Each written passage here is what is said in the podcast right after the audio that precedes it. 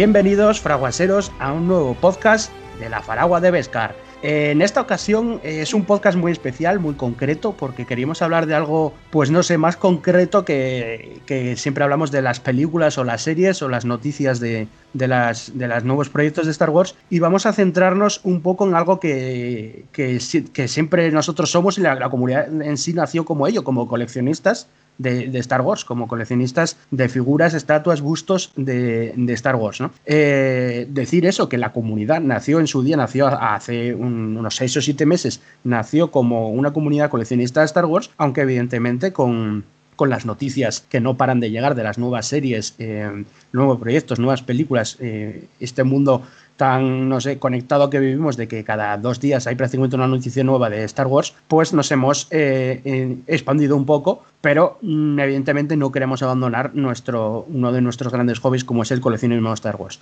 Entonces, este podcast nos va a servir como introducción al coleccionismo de, Star Wars.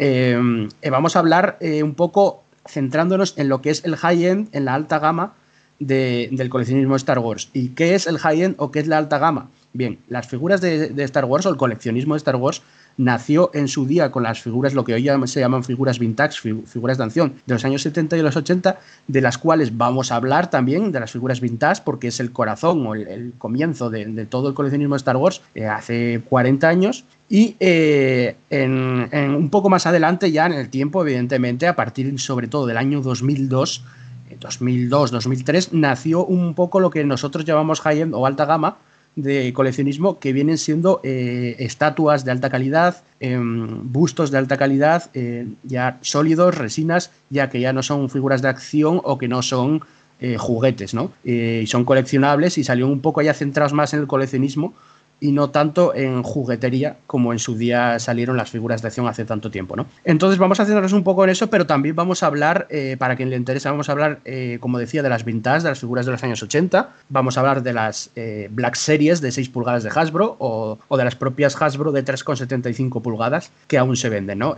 aparte de, todo este tipo de alta gama de high-end que estamos hablando. Bueno, para comenzar, vamos a presentar al equipo de coleccionistas que está hoy. Va, a ser un equipo centrado entero en coleccionistas. Somos todos coleccionistas de Star Wars. Unos coleccionamos unas cosas, otras otras, y muchas coincidimos, evidentemente. Así que vamos a presentar un poco al equipo y luego pasamos a hablar, pues, de, bueno, del.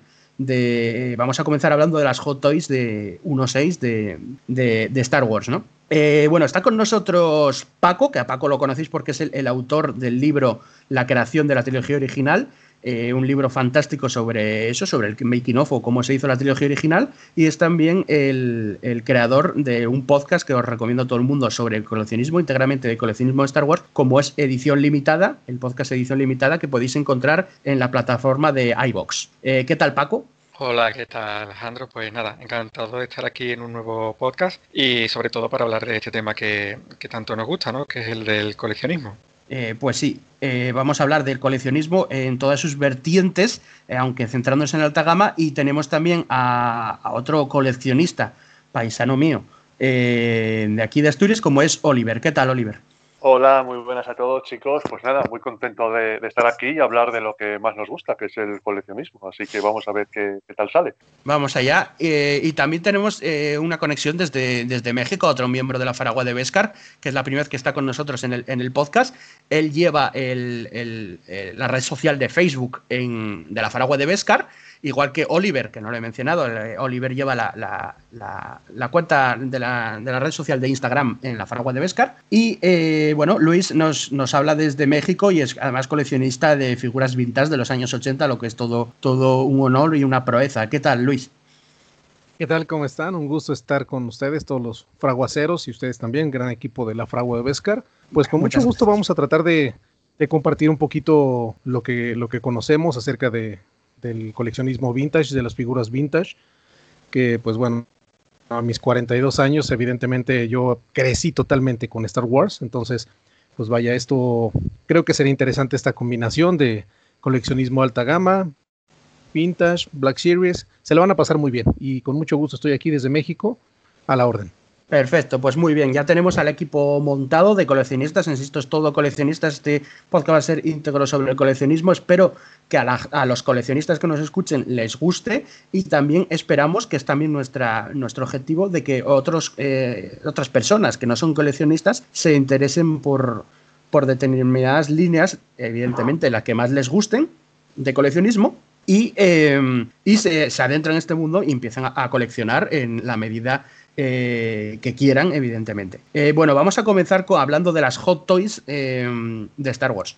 La línea Hot Toys de, Star Wars comenzó en, 2015, la licencia la, obtuvo en 2015, lo cual es muy poquito porque es hace prácticamente seis años la obtuvo y o menos y además evidentemente la obtuvo por, por Star Wars, por, por el regreso con Disney, eh, que regresó eh, la saga y se, estrenó ese año el, episodio 7, El despertar de la fuerza. ¿no? Cuando Disney volvió a adquirir eh, la licencia de, Star Wars, bueno, pues Hot Toys se interesó y es, es, un tipo de figura que para quien no la conozca o nunca haya visto es a escala 1.6 eh, suelen medir de alto unos 30 centímetros, unas 12 pulgadas.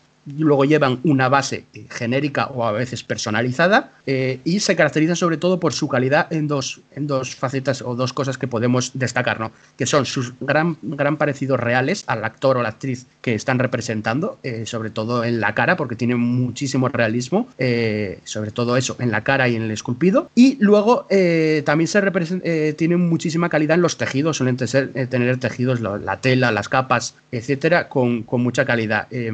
Tienen unos, unos blisters, unas cajas muy llamativas eh, que, no sé, acrecentan a todos los que somos coleccionistas a, coleccionar este tipo de figuras. Es decir, eso, que llevan unos seis años en el mercado con la licencia de Star Wars, porque hay hot toys de todo tipo de franquicias, como Marvel, etcétera, o DC, etcétera. Em, pero Star Wars lleva, llevan simplemente alrededor de seis años. Su precio de, salida de un varía, evidentemente, pero más o menos lo vamos a ver de media unos 250 euros, 270 euros de media o 300 euros eh, de media. Luego hay otras cosas, otras eh, especiales o, packs más avanzados que pueden llegar a los 400 o 500 euros. ¿no? Pero bueno, eh, las Hot Toys eh, se han comido el mercado, lo comentamos el otro día en un Twitch que, podéis ver en directo hicimos Paco y yo eh, sobre el coleccionismo de Star Wars eh, y lo podéis ver en el canal de YouTube de la Faragua de Beskar y también en el Twitch de la Faragua de Beskar donde tenemos el vídeo y Paco y yo lo comentábamos que este tipo de figuras eh, de línea se ha comido el mercado prácticamente entero. ¿Por qué? Porque antes había otro tipo de figuras y cuando llegó las Hot Toys a esta escala arrasaron y todo el mundo, bueno, todo el mundo, mucha gente de los coleccionistas de Star Wars han querido Hot Toys y vienen, vienen de Hong Kong, es decir, que es una línea China, aunque se puede considerar Hong Kong, ya sabéis que Hong Kong y China, Hong Kong es de China, pero tiene sus, sus aquel cosas, ¿no? Un poco como Cataluña y España. Eh, y bueno, eh, vienen de Hong Kong. Entonces, la verdad es que hay todo un mercado, todo un negocio sobre este tipo de figuras. Las Hot Toys son bien conocidas eh, y mucha gente, incluso aunque no coleccione, quiere una Hot Toys de, de Star Wars porque están muy bien hechas y no ocupan tanto, tanto, tanto sitio, ¿no? Eh, bueno, vamos a ver qué, dicen nuestros compañeros sobre las hot toys. Eh, aquí eh, la mayoría tenemos hot toys y las sabemos. yo mismo he hecho algunos unboxing para el canal de YouTube de la Fragua de Vescar y coleccionamos este tipo, este tipo de figuras que la verdad es que nos gustan. no sé, Paco, ¿qué, qué quieres decir tú sobre las hot toys? Bueno, no, no, no tengo mucho más que añadir a lo, a lo, que a la descripción que tú has hecho de la línea, decir que eh, efectivamente es una, es una línea que pese a que es de las más eh, nuevas o de las que menos están en, el mercado, pues ahora mismo goza de, de mucha, de muy buena salud. Eh, la verdad es que prácticamente cada vez que hay un lanzamiento de algunas hot toys de Star Wars, pues suelen ser lanzamientos que se promueven mucho en redes sociales y que incluso las personas que no son eh, extremadamente afines al, a, esta, a, esta, a este tipo de figuras, digamos, pues, pues le sonará porque, porque se suelen eh, publicitar bastante y, y que más y que menos, pues, pues siempre le echamos un ojillo a, a, este tipo de figuras que son muy espectaculares, ¿no? Diríamos que está en el top de lo que es la, la figura articulada. Y, y, nada, y eso, pues tiene mucha, mucha fama actualmente y la verdad es que tienen, bastante, bastante fuerza, salen con mucha asiduidad y de momento pues no, no da señales de, de, flaqueza, parece que de momento la línea goza de mucha, de mucha salud y, y, que les queda a la firma asiática pues le queda cuerda para, para rato. Sí, de hecho comentamos también en el Twitch con Mandalorian, que es el, gran éxito de Star Wars de los últimos años, eh, sobre todo a nivel comercial, y han sacado eh, pues una cantidad ingente de hot toys, eh, insisto, son figuras de unos 250, 300 euros de media, algunas más, y han sacado en prácticamente llegó un momento, ¿no? Que sacaban todas las semanas una figura durante igual un par de meses o más. Estuvieron sacando una, una figura cada semana. Yo no sé, ahora mismo creo que estamos cercanos a las 20 figuras de Mandalorian, creo, de Hot Toys no sé, me parece una, auténtica burrada, nunca se vio tanto tan rápido, pero bueno, están evidentemente querían aprovechar el, tirón que tenía Mandalorian con el, eh, para el coleccionismo, en este caso Hot Toys, y han, arrasado con, con este tipo de figuras que son top ventas. Todas las, todas las Hot Toys de Mandalorian, o la mayoría, son top ventas dentro, dentro de, toda la línea de Hot Toys, aunque no sea de Star Wars. Eh, bueno, vamos a hablar también con Oliver. Oliver, que también colecciona, eh, tanto Paco como yo, como Oliver, coleccionamos Hot Toys. Eh, Paco, sí, iba a decir yo. Oliver, mm, no sé, ¿qué te parecen a ti las Hot Toys? Eh, bueno, pues a ver, eh, Hot Toys sin duda ahora mismo es la palabra de moda en, el mundo del coleccionismo. Parece que no hay otra cosa que, no sea Hot Toys. En cuanto a Star Wars, pues eh, yo creo que es el salto de calidad que le faltaba a Sideshow en el tema de, de 1.6. ahora mismo es que el tema de los esculpidos, la calidad de la ropa, unido al tamaño y a la articulación, es la figura top que todo coleccionista quiere tener ahora mismo. O sea que es, fantástico. Sí. bueno, es muy interesante lo que dice Oliver, que es verdad que es un poco lo que le faltaba a Sideshow. Luego hablaremos de la línea Sideshow, pero Sideshow tenía mm, figuras, tenía, digo tenía porque prácticamente ya no saca, eh, figuras escala 1-6, pero que no tenían eh, ese grado de calidad, sobre todo en, los, el esculpido de los rostros. Eh, no tenía tanta calidad como Hot Toys. De hecho, hoy en día pones una Hot Toys y una Sideshow 1-6 a una al lado de otra y la, eh, o sea, el salto de calidad eh, se ve, no sé, se ve muy, se ve directamente, que es un, salto de calidad brutal y sabes que una es mejor que otra y ya sabes automáticamente cuál es de, Hot, Toys y cuál es de Sancho. Y parece que Sancho eh, se, ha, se ha ido un poco más al tema de estatuas y premium format, que luego hablaremos, porque es donde más triunfa, que Hot Toys no tiene estatuas de por sí, tiene, son, solo articuladas, y, y Saizu tiene estatuas sólidas, digamos, eh, las premium format, que luego hablaremos de ellas, se ha ido un poco más por esa línea y ha abandonado prácticamente, aunque de vez en cuando sí que puede sacar alguna, las, las articuladas, ¿no? Porque es un mercado que ha copado totalmente eh, Hot Toys. Eh, Luis, ¿qué te parecen a ti las, las Hot Toys en general? Principalmente por la definición y el realismo que tienen las figuras, pues las hace impresionantes. Para los coleccionistas vemos esto y en el lugar donde la veas, te detienes, o sea, te, detienes y si está en una vitrina exhibida, te detienes y te quedas perdidamente enamorado viéndolas, ¿no? Eh, estas figuras tienen algo muy en particular para los coleccionistas que yo, que yo veo. Esas, evidentemente, tú las quieres sacar de la caja.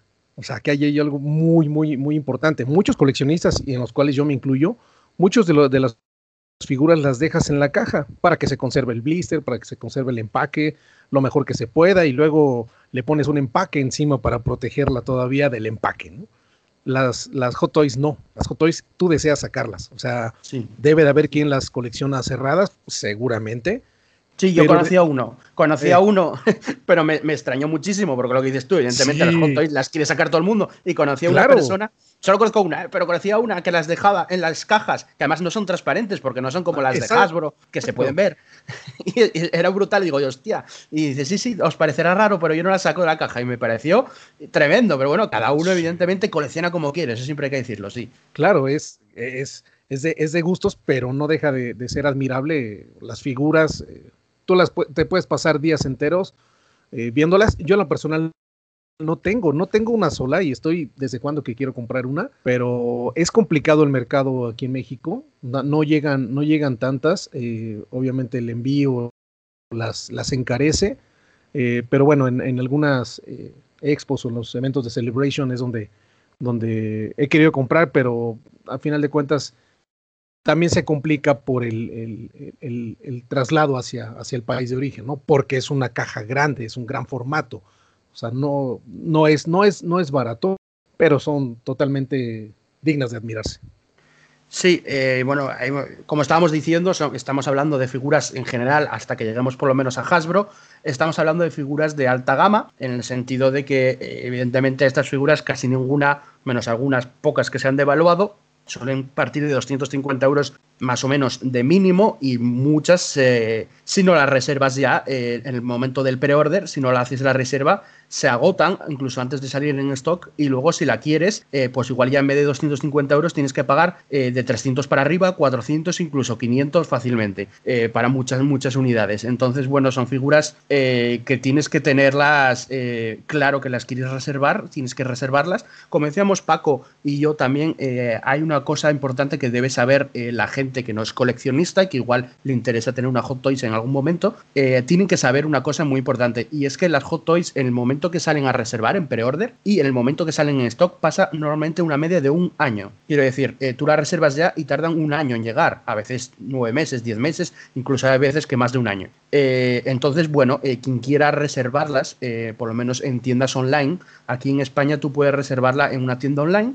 te piden una normalmente una, una señal de 40, 50 euros, a veces incluso hay tiendas que no piden señal, las reservas y en el momento de que llega un año después, más o menos de media o 10 meses, pagas el resto, unos 200 euros más o menos de resto, ¿no? Entonces, bueno, eso siempre yo siempre quiero recalcar esta idea porque hay gente que, bueno, son figuras caras, pero que tienes un año, si te interesa mucho, evidentemente, eh, tienes un año para ahorrar esos 200 euros eh, o 200 y pico euros eh, si quieres la figura, porque mucha gente, si quieres la figura, cree que igual la figura sale ya, o sea, sale a preorder de preorder la semana que viene y ya en dos semanas tienes la figura, entonces tienes que soltar tus 250 o 300 euros ya. Eh, así no, no se podría, mucha gente no podríamos, ¿no? Entonces, bueno, para quien no sepa, eh, tiene esa posibilidad, incluso hay tiendas que te pueden luego, eh, te hacen un flex play sin, sin intereses, que puedes ir abonando de 50 euros en 50 o de 40 en 40 durante varios meses hasta que llega la figura y te la envían, ¿no? Entonces, bueno, tienen un periodo de tiempo largo. bueno, vamos a hablar ahora, vamos a pasar lo que comentamos a Sideshow. Sideshow es una de las principales marcas de, Star Wars, es un baluarte, digámoslo, también de, Star Wars desde hace muchos años. Y em, tiene varias líneas, tiene muchísimas líneas. Eh, tiene las estatuas Premium Format a escala 1.4. Tenía, que casi lo que estamos hablando que se está muerto, las figuras a escala 1.6 articuladas. Eh, los bustos a tamaño real, life size. Eh, los dioramas, una línea de dioramas. Una línea mitos de estatuas a escala 1.5 mitos. Tiene también incluso estatuas a tamaño real a escala 1.1 que las vende a 7.000, 8.000 dólares. bueno, incluso más líneas pequeñas que, tampoco vamos a comentar, ¿no? Pero vamos a centrarnos en alguna de estas líneas de Sideshow. Vamos a comentar con las estatuas Premium Format 1.4.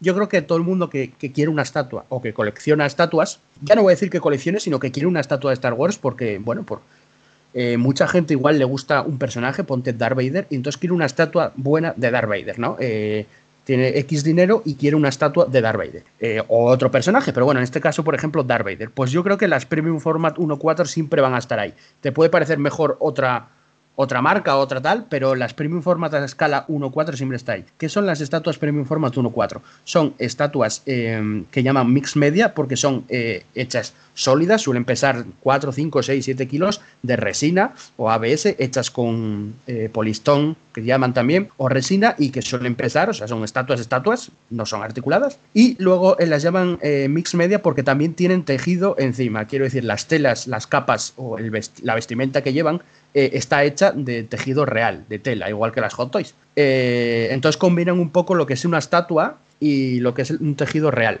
Esa combinación es, magnífica, porque a mí por lo menos me gusta mucho y a muchos de los conociste también. Puedes combinar ambas cosas y tienes una estatua eh, muy realista. Las hay mejores y peores porque llevan también muchísimos años vendiéndose y prácticamente llevan desde 2005 pues eh, estamos hablando de unos 16 años vendiéndose esta línea. Eh, hay decenas de ellas, de, estatuas de todo tipo, aunque, mm, como comentamos Paco y yo, los personajes clave, digamos, los que siempre se venden y son muy comerciales en Star Wars, son tres. Y son Darth Vader, Boba Fett y Darth Maul. Que siempre digo lo mismo, mucha gente me piensa que igual los personajes más comerciales son los protagonistas, como Luke Skywalker, la princesa Leia, Han Solo. No, los más, los más mm, comerciales, y no solo en esta línea, sino en todos, son Darth Vader, son Boba Fett y son Darmol. Eh, estos tres personajes están en, prácticamente todas las líneas y siempre hay una reedición eh, continua de esta, de esta ¿no? Eh, bueno, este tipo de estatuas suelen costar ahora mismo unos 600 euros, 550, 600 euros nuevas, me refiero.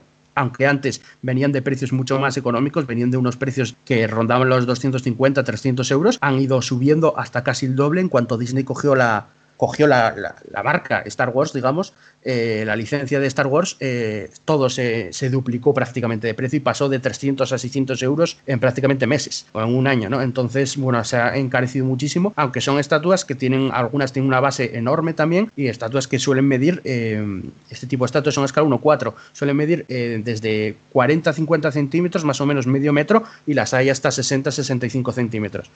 son estatuas enormes, ya digo, más de medio metro, 66 6 kilos, a veces 5 kilos, eh, una caja ya eh, enorme, pero quien quiera tener un... Eso, lo que digo, me gusta mucho Darmol, tienes una estatua de Darmol gigante, por ejemplo, tres versiones de Darmol, de, de Premium Format o de Darth Vader, etc. Eh, aquí sé que también tanto Oliver como Paco tienen estatuas Premium Format de Sideshow, escala 1.4. Paco, ¿qué te parecen las, las Premium Format? Pues sí, vamos, como comenta, es una de las líneas que, de las primeras líneas, ¿no? Que a mí me, entraron por, por los ojos, digamos. Es curioso porque escuchándote hablar del tema de, de las Premium Format, un poco las características de este tipo de, de piezas y lo diferentes que, que, son respecto a otro tipo de coleccionables, pues se me ha venido a la cabeza el. Parece que hay como una, una eterna discusión o, o como una miniguerra, ¿no? Podríamos decir, eh, entre muchos coleccionistas de Star Wars, porque siempre hay un debate sobre si, eh,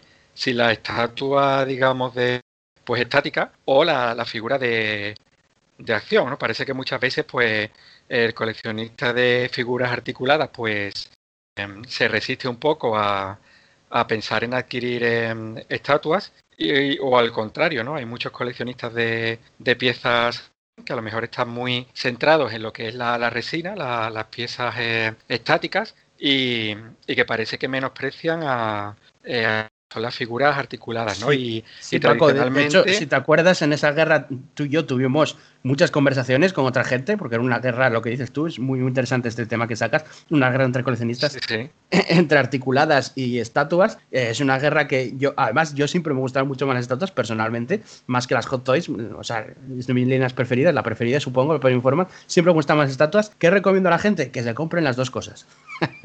es lo mejor, así se acaba la guerra. No, claro, es que no, no está reñida una cosa con, no, no, la otra. Yo, vamos, yo personalmente siempre fui más bien eh, coleccionista de, resina y, lo que son las articuladas de, de Sideshow, que supongo que ahora en breve hablaremos de ellas también, pues a mí personalmente no eran unas piezas que me terminaran de, convencer, por lo tanto yo siempre era pro, eh, pro resina, ¿no? pro estatua. Y denostaba un poquito el tema de, las figuras articuladas, pero claro, cuando entra Hot Toys, que ya hemos hablado de ellas antes, eh, cuando entran un poco en, en el partido, pues, pues se suceden cambios como, bueno, como a mí particularmente ocurrió, que empiezas a ver que sí que son figuras eh, con una calidad muy grande y, al final entras a coleccionarlas y puedes perfectamente pues compartir espacio con, con piezas de, de, ambas, de ambas líneas, ¿no? ¿no? está reñida una cosa con la otra, pero centrándonos en las premium formas, que es lo, de lo que estamos hablando ahora, puede decir que sí, que es una que, que lleva ya bastantes años activa, eh, aunque no hace mucho, parece que hubo un pequeño bajón eh, en el que se dudó si Sideshow Collectibles eh, iba a continuar con comercializando este tipo de, de estatuas debido a que bueno que eh, el índice de lanzamiento era mucho mucho más bajo. Además eran piezas que poco a poco se estaban se estaban encareciendo y, parecía que se que se podían estar vendiendo un poco menos pero bueno parece que últimamente han vuelto a retomar el pulso y, y también sería una de las líneas que, que, más tiempo llevan llevan activas. O sea que aparentemente pues también gozan de, de muy buena salud Sí, eh, además es que es lo que decía Paco, es muy interesante este, este tema de la guerra, cosa que no me acordaba ya, y yo me pasó un poquito a mí como a Paco, ¿no? Que yo también coleccionaba siempre resina y no estaba en nada, nada de acuerdo, no me llamaban nada las articuladas, pero eh, exactamente como a Paco, yo llegó a un punto en el que las Hot Toys arrasaron, digamos, el mercado tanto eh, y son tan buenas realísticamente que al final pues acabaste, acabamos los dos y más gente em, coleccionando también hot toys, ¿no? Eh, tanto estatuas como hot toys. Y mucha gente incluso dejó de ir de comprar estatuas para comprar articuladas de hot toys, aunque es lo que dice Paco, o pues combinar las dos cosas perfectamente. Yo tengo estatuas, eh, por no sé, por ejemplo, de Boba Fett, que me gustan mucho más como estatua que como articulada, y luego eh, pues sobre todo en caras humanas, ¿no? Eh, una Hot Toys de Han Solo es mucho mejor que cualquier estatua de Han Solo. Suele pasar más con las caras humanas, que igual las caras humanas son mejores en general en Hot Toys y las armaduras o, vamos, los personajes que llevan máscara o alienígenas son mucho mejores en estatuas, ¿no? Eso, bueno, a, título personal lo digo, pero, pero creo que más o menos puede, puede ser así combinar las dos cosas. Eh, bueno, Oliver también tiene alguna premium format, creo, y, yo creo que también le gusta. No sé qué opinas tú de este tipo de estatuas, Oliver. Bueno, eh, yo como coleccionista eh, eh, prefiero a más tamaño, más, más espectacular. Es decir, estamos con la guerra de la pose fija de las articuladas, de, perdón, de las estatuas y de la articulación de las 1.6 de Hot Toys. Para mí, una estatua premium forma con una pose dinámica gana de calle a una Hot Toys. Sí es cierto que donde hace aguas las premium forma de Saisop, o antiguamente hacía aguas, eran los rostros, en el pintado, en la pintura de los rostros y un poco también en el esculpido. Pero eso ya lo está corrigiendo eh, con el tiempo, las últimas formas que han salido eh, les dan mil vueltas a las antiguas. Entonces, eh, para mí, el único problema que tendría la Premium Forma es el espacio. El espacio, como coleccionista tienes que elegir al final qué espacio tienes, cómo usarlo. ¿Qué pasa con las Premium Formas? Que te ocupan, pues lo que te ocupan igual cuatro hot toys. entre la pose y el tamaño, eh, entonces yo como coleccionista me planteé, me planteé, debo tener unas nueve premium format, premium format eh, y me planteé porque no había manera de, exponerlas. Eh, necesitas mucho espacio para poder exponer una colección de premium format. Es cierto también que si tienes una colección de premium format en un sitio con mucho espacio, es una, vas a tener la colección espectacular. Entonces ese es el problema que yo le veo a, a las premium format. El tamaño, por lo demás, eh, con, los los esculpidos nuevos que, están sacando eh, y las poses dinámicas que tienen me parecen, una, me parecen eh, más top que Hot Toys, en mi opinión, claro. Totalmente, yo estoy totalmente de acuerdo, o sea, suscribo todas y cada una de las palabras que ha dicho Oliver porque me pasa exactamente lo mismo. Creo que las, las Premium Format, eh, eso, a escala 1-4, para, para, los que no, no controlan eso y quieren buscarlas, eh, pueden acudir también a nuestro Twitch donde tenemos fotos. Em, son eh, la, línea se llama Premium Format, es escala 1-4 y son estatuas de Sideshow Collectibles, ¿vale? este tipo de estatuas, lo que decía, es que yo creo, lo que decía Oliver, son espectaculares, o sea, tú te ves eh, un par de eh, premium format juntas y normalmente son espectaculares porque son eso, son estatuas de más o menos medio metro, a veces más.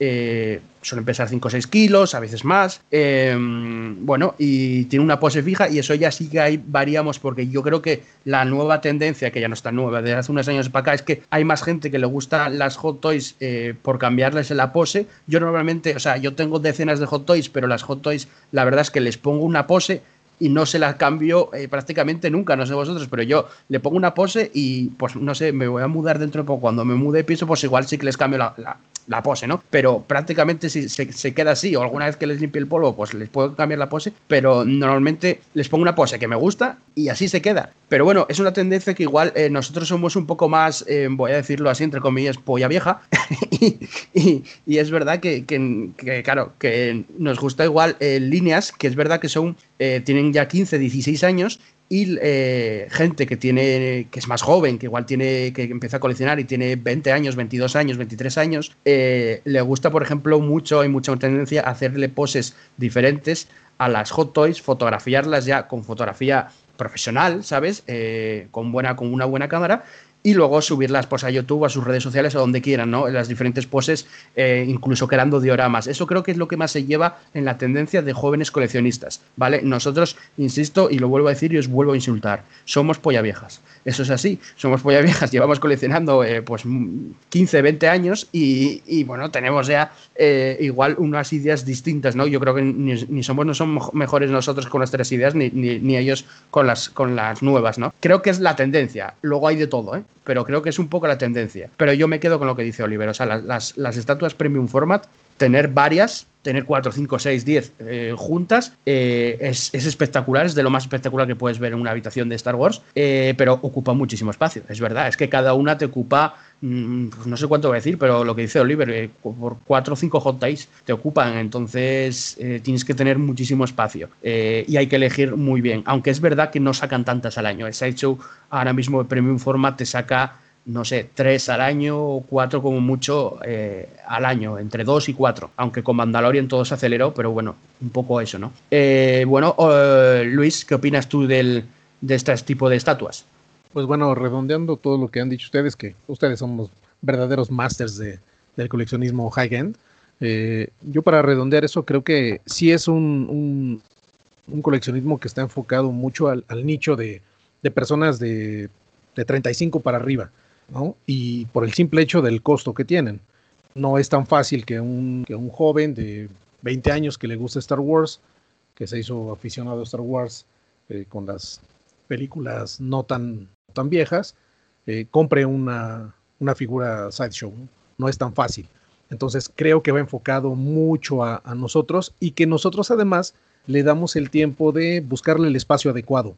Y si no tenemos el espacio, pues vemos la forma de exhibirla, aún sea en nuestra sala, aún sea en nuestra recámara, aún sea en la misma cocina, pero son figuras que tenemos la, necesidad de exhibirlas por lo bien definidas que están, pero que sí está enfocado totalmente a, este nicho de, mercado que no es de no es de, poco dinero.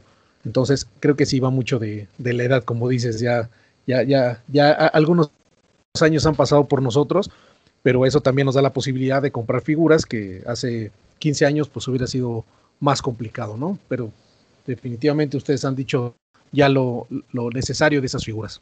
Totalmente de acuerdo en lo que dice, en lo que menciona Luis em, sobre la edad, evidentemente, como en todo, en, la vida, eh, con cada edad vas haciendo cosas distintas o comprando cosas distintas o poniéndote diferentes objetivos y en este caso es verdad que las Premium Format al tener esos precios que más o menos ahora mismo una Premium Format nueva oscila entre los 500 y 600 euros em, pues están hechos eso para, un, para unas edades a partir de 30 y pico años más, bien más, más que menos que las Hot Toys ¿no? y las Hot Toys algo así siguen siendo caras pero bueno con un poco de, ahorro yo creo que se, que se pueden conseguir más, más fácil de todas formas este tipo de de estatuas eh, hay que incidir en lo que dijo Oliver en lo que dice Luis, y es en el espacio.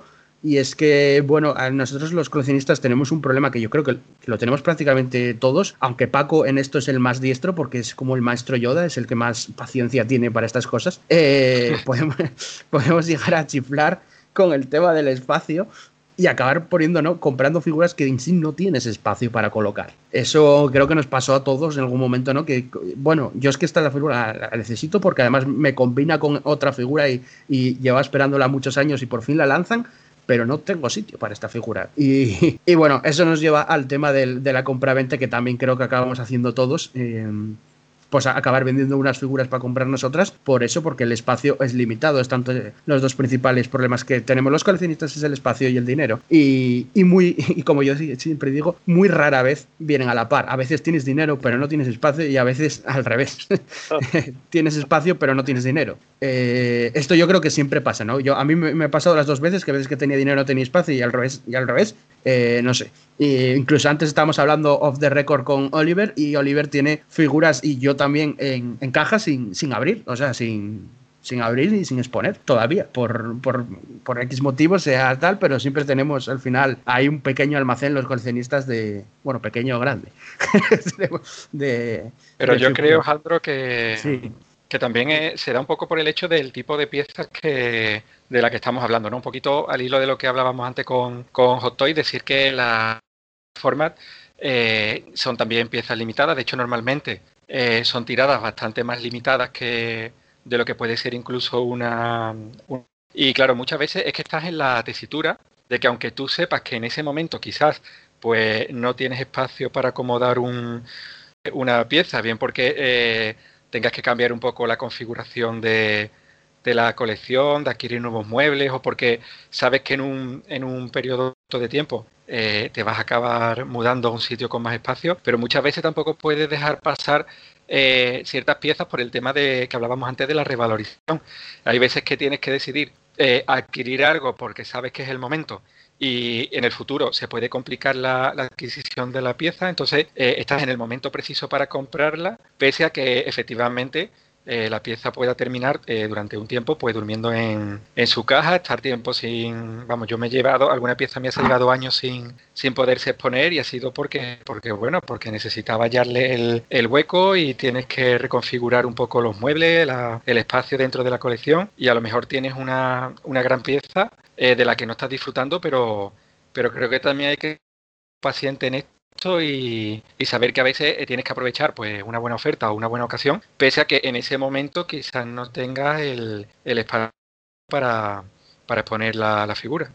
Sí, totalmente de acuerdo. Es que, es que es verdad, es que eso a veces los coleccionistas, eh, voy a decir, no te queda más remedio, es un poco decir eso, pero bueno, remedio siempre te queda, pero acabas teniendo que comprar la, pieza porque si no se agota. Y si no, luego o no la consigues o la tienes que comprar, eso, lo que dice Paco, igual la tienes que comprar al doble de precio, cuando la puedes comprar ahora y dejarla en la caja. Eh, pues X tiempo. Yo creo que, Paco, lo que dices tú, yo creo que nos pasó a todos. Bueno, a mí, yo mismo ahora tengo durmiendo en la caja, la mayoría, el, 80% de mi colección está en cajas por la mudanza, pero ya no es por la mudanza, hay veces que, es por otros motivos, porque eh, eso, tienes que, como dice Paco, tienes que hacer eh, sitio o hueco en algún sitio y, al final tienes que tal. Yo, yo he llegado a tener eh, figuras en el baño, sí, sí, así os lo pido y no os lo recomiendo a nadie.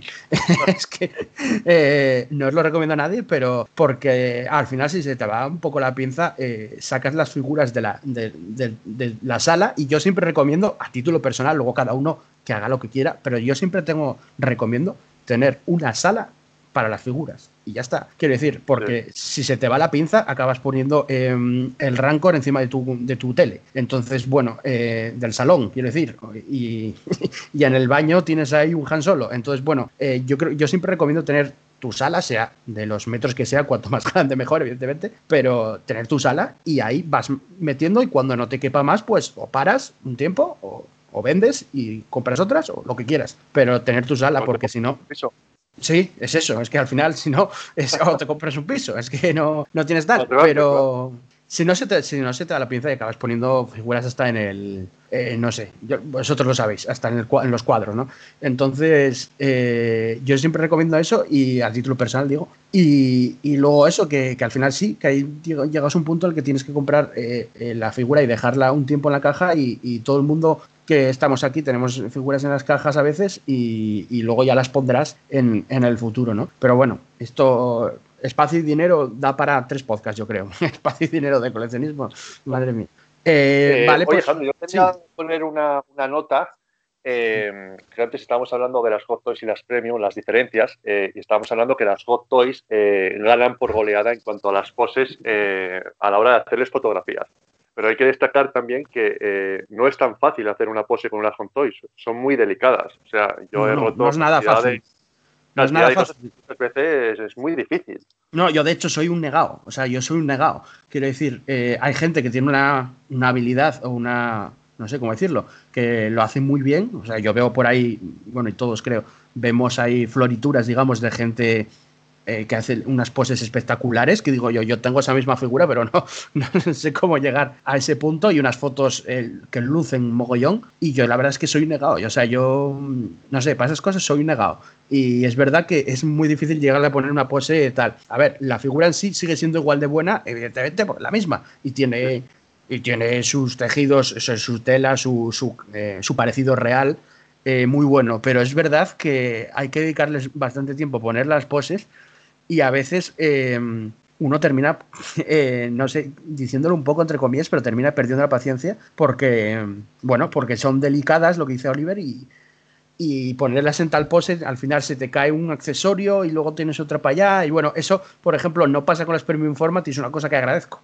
Claro, claro, y aparte si tú la dejas en una pose un tanto complicada, con el paso del tiempo, esa articulación eh, va a flojear. O sea, es que son delicadas para dejarla haciendo el mono, la figura en la vitrina. Y al final yo opto por ponerla en un pose normal, no pose palo, pero sí, pose sí, sí, que, que no voy a forzar la articulación. Eso hay que tenerlo muy en cuenta. Eh, eso es verdad. Yo, yo también procuro que no sea pose, como dices tú, pose palo totalmente, pero que no sea muy exagerada, ¿no? Una pose pues normal, pues si tiro un arma con, cogiendo el arma con las dos, con las dos manos, digámoslo así, eh, no sé, esta semana hice el unboxing de la Death Trooper de, de, de, Hot Toys de Death Trooper de Mandalorian y, y, me resultó súper delicada. Lo decía en el vídeo en el canal de YouTube, que lo podéis ver en el canal de YouTube, y me, me resultó súper delicada eh, las sombreras, las rodilleras, que vienen súper protegidas, muy bien protegidas y tal, pero una vez sacada, eh, vamos, la pose solo me atreví, ahora volví a meter la caja, pero solo me atreví para unboxing de ponerle los dos brazos con, la, con el rifle eh, y poco más, porque mm, es lo que dices tú, eh, un momento de, llega un momento en que igual hay gente que, por ejemplo, las arrodilla y las que llevan armadura y rodillera, arrodillarlas es una mm, locura. Sí, no parece, o sea, parece que es una tontería que solo eh, doblar la articulación de la rodilla y ya está. Pero no, no, yo, yo de hecho creo que nunca llegué a tener ninguna arrodillada porque me, es, es difícil y como eso, otras tantas poses. Es lo que es muy buen, muy buen apunte, Oliver, es que es verdad. Sí, en ese sentido yo creo que la, que la estatua sí tiene el, el plus de que, de que son piezas más duraderas, ¿no? O sea, me refiero que con el tema de que evidentemente una estatua eh, bueno, más que el tema del montaje y de la limpieza, pero como no te ofrece esa, esas posibilidades de manipulación y aparte también la calidad material que tiene, el tema de la... Eh, aunque también la mayoría de, Premium Forma pues incluye otro tipo de elementos como, como puede ser el plástico, el tejido y tal, pero materialmente la estatua como se suele decir, es más carne de perro, ¿no? Es, eh, o sea, es frágil, es frágil en el tema de, de, las roturas, hay que tener mucho cuidado con ellas, porque claro, un golpe, evidentemente, pues hacer que parta, mientras que una Hot Toys es mucho más difícil que se parta por un golpe, pero con, un, con, una buena manipulación la estatua eh, es como un material aparentemente eh, más duradero, mientras que el tema de las Hot Toys, eh, jugar con las poses también implica el que ciertos materiales se puedan deteriorar. O sea, ya no es solamente el que una, el que una articulación, un punto de articulación se pueda deteriorar o pueda flojear, sino que hay ciertos elementos de, la, las Hot Toys en el tema de del material textil y de los ropajes, que ante una postura forzada, pues el estrés se puede directamente deteriorar. Y hablamos de ese tipo de problemas, incluso con figuras nuevas que llevan poco tiempo en, exposición. Son bastante más delicadas en ese sentido. Sí, es que Hot Toys, eh, para el precio que valen, te mete cuerina. Te está metiendo cuerina, no te está metiendo piel, no te está metiendo un cuero, te está metiendo cuerina. La cuerina, con el tiempo, eh, como hemos visto en multitud de ocasiones, eh, se va a tomar por culo la cuerina. Una mierda, sin embargo, la Premium Format, eh, incluso la calidad de los tejidos de la Premium Format es mucho mejor que, la calidad del tejido de, cualquier Hot Toys. Y también excepto por el tamaño y todo lo que conlleva, pero es mucho mejor. Pero Hot Toys por ahí también hay que tener cuidado. Sí, sí, sí. Es cierto. Además, lo que es cierto también es que yo que recientemente he vendido parte de mi colección para precisamente comprar otras, em, las Hot Toys te la quitan de las manos. es una cosa, quiero decir, eso es, brutal. Eh, las Premium Format, cuando, mm, no sé, lo que estamos hablando, tienen igual también más pros, a nosotros en general nos gustan más, eh, ahora se venden, no se venden tan bien, digamos, o no tienen tanta demanda, vamos a decirlo así, no tienen tanta demanda como las Hot Toys, y las Hot Toys menos determinadas, 4, 5, 6, de, de, casi 100 que hay de Star Wars, em, que hay, las demás se han revalorizado y, hoy en día hay que decirlo que pones una Hot Toys en venta, que esté bueno, en buen estado con la caja y todo, y te la quitan de las manos. La verdad es que es, brutal la demanda o el mercado en general que hay de compra-venta de Hot Toys es muy superior, mm, no voy a decir el triple, yo creo que mucho más que cualquier otra línea. Eh, bueno, vamos a pasar un poco de, la línea y vamos a hablar de las 1.6 eh, articuladas de Sideshow. Eh, poco, yo creo que en esta aquí poco tenemos que hablar. Sideshow tenía una línea de articuladas escala 1.6, exactamente la misma, mismo tamaño y misma línea que, Hot Toys, pero eh, llegó Hot Toys y eh, desplazó toda esta línea y la, prácticamente la sacó del mercado porque las de Hot Toys son muchísimo mejores, como antes eh, decíamos, tanto en calidad de tejidos como sobre todo en parecidos faciales y la desplazó. Entonces la última creo que sacaron Sideshow fue la de Lando Calrissian Skiff World, el del Retorno del Jedi Em, y, prácticamente está muerta. No sé si alguna vez sacarán alguna más de vez en cuando, pero eh, prácticamente eh, Sideshow se ha dedicado a hacer estatuas, sobre todo premium format u otras líneas eh, más sólidas, más de resina, y las articuladas se las está dejando todas a Hot Toys porque mm, ha copado el mercado totalmente planetario, digamos, en, en todos lados. ¿no? Bueno, no sé qué podéis opinar sobre esto, pero nada más, la verdad, no sé, quien quiera si alguien quiere comentar algo sobre el sobre las líneas 1.6 yo sí colecciono mucho Sideshop, bueno, empecé con ellas, de hecho. Eh, ahora mismo para, para, lo que más uso Sideshop es para hacer customs, porque puedes aprovechar la ropa de las figuras antiguas, que las encuentras bastante bien de precio. Sí, Pero eh, sí es cierto que eh, Sideshop eh, tiene muchas figuras que, en cuanto a aliens, que Hot Toys no se ha dignado a sacar. O sea, Sideshop, si quisiera reinventarse ahora mismo, podría estar sacando aliens, aliens de, de, Java, de la cantina, y los iba a vender como churros, realmente, y no lo hace. O sea, eso eh, me parece un, un, error bastante importante por parte de, de, Es verdad, es verdad eso que apuntas. De hecho, lo comentamos también en el Twitch Paco y yo, en el Twitch de coleccionismo, de que, de que Hot Toys. Bueno, no vamos a entrar tampoco mucho en detalles, pero Hot Toys eh, acaba centrándose siempre en mismos prototipos de armaduras, de tropas, que es lo más, lo, que, lo que más le viene bien a ellos, lo que más va a sacar dinero, dinero lo más rentable, digamos, con el mismo prototipo, y, eh, o en personajes protagonistas, eh, casi el 100% son protagonistas, y eh, Sideshow en su día, igual que Yantel Yan, luego hablaremos de la marca de de, coleccionismo de Yan sacan eh, personajes más secundarios, eh, alienígenas o personajes más eh, que, igual los fans pues ven con buenos ojos porque no hay una, Hot Toys de Ponda Baba, por decirte algo, y sí que hay una, una figura, puede haber de Saizo, una de Yentel y Hot Toys no se digna a sacar este tipo de, personajes o figuras mucho más secundarias. Eso es verdad, Hot Toys va, va, va, a lo que va, o sea, va, digamos, a un público que sabe que puede vender una figura de Herbert tanto para un coleccionista como para gente que no es coleccionista. Y, eh, en ese caso, y Intelligent está más enfocado al coleccionista eh, de por sí, eso, eso es cierto. Eh, bueno, vamos a hablar ahora de, otra de las líneas de Show por continuar con esta, con esta, bueno, con esta marca de, de, coleccionismo de alta gama, como son los bustos a escala real, los bustos a escala 1, 1, 1, large size, pues eso, bustos a tamaño real. Así que podéis imaginar el tamaño que tienen. Suelen pesar eh, pues desde 10, 15, 20 kilos, una burrada. Eh, suelen ser de resina u otros materiales muy sólidos. El ejemplo que siempre pongo, a mí me llegó el busto, el, último busto de a escala real de Boba Fett, que tiene el jetpack y tal. Y, la, y la, la, caja pesaba casi 30 kilos, es una burrada. Luego el busto pesa algo menos, pero aún así son bustos que tienen un, precio ahora mismo estimado de entre 1.000 y 1.300 euros, dependiendo cuál alta gama subimos, o sea, vamos subiendo un poco eh, de, gama.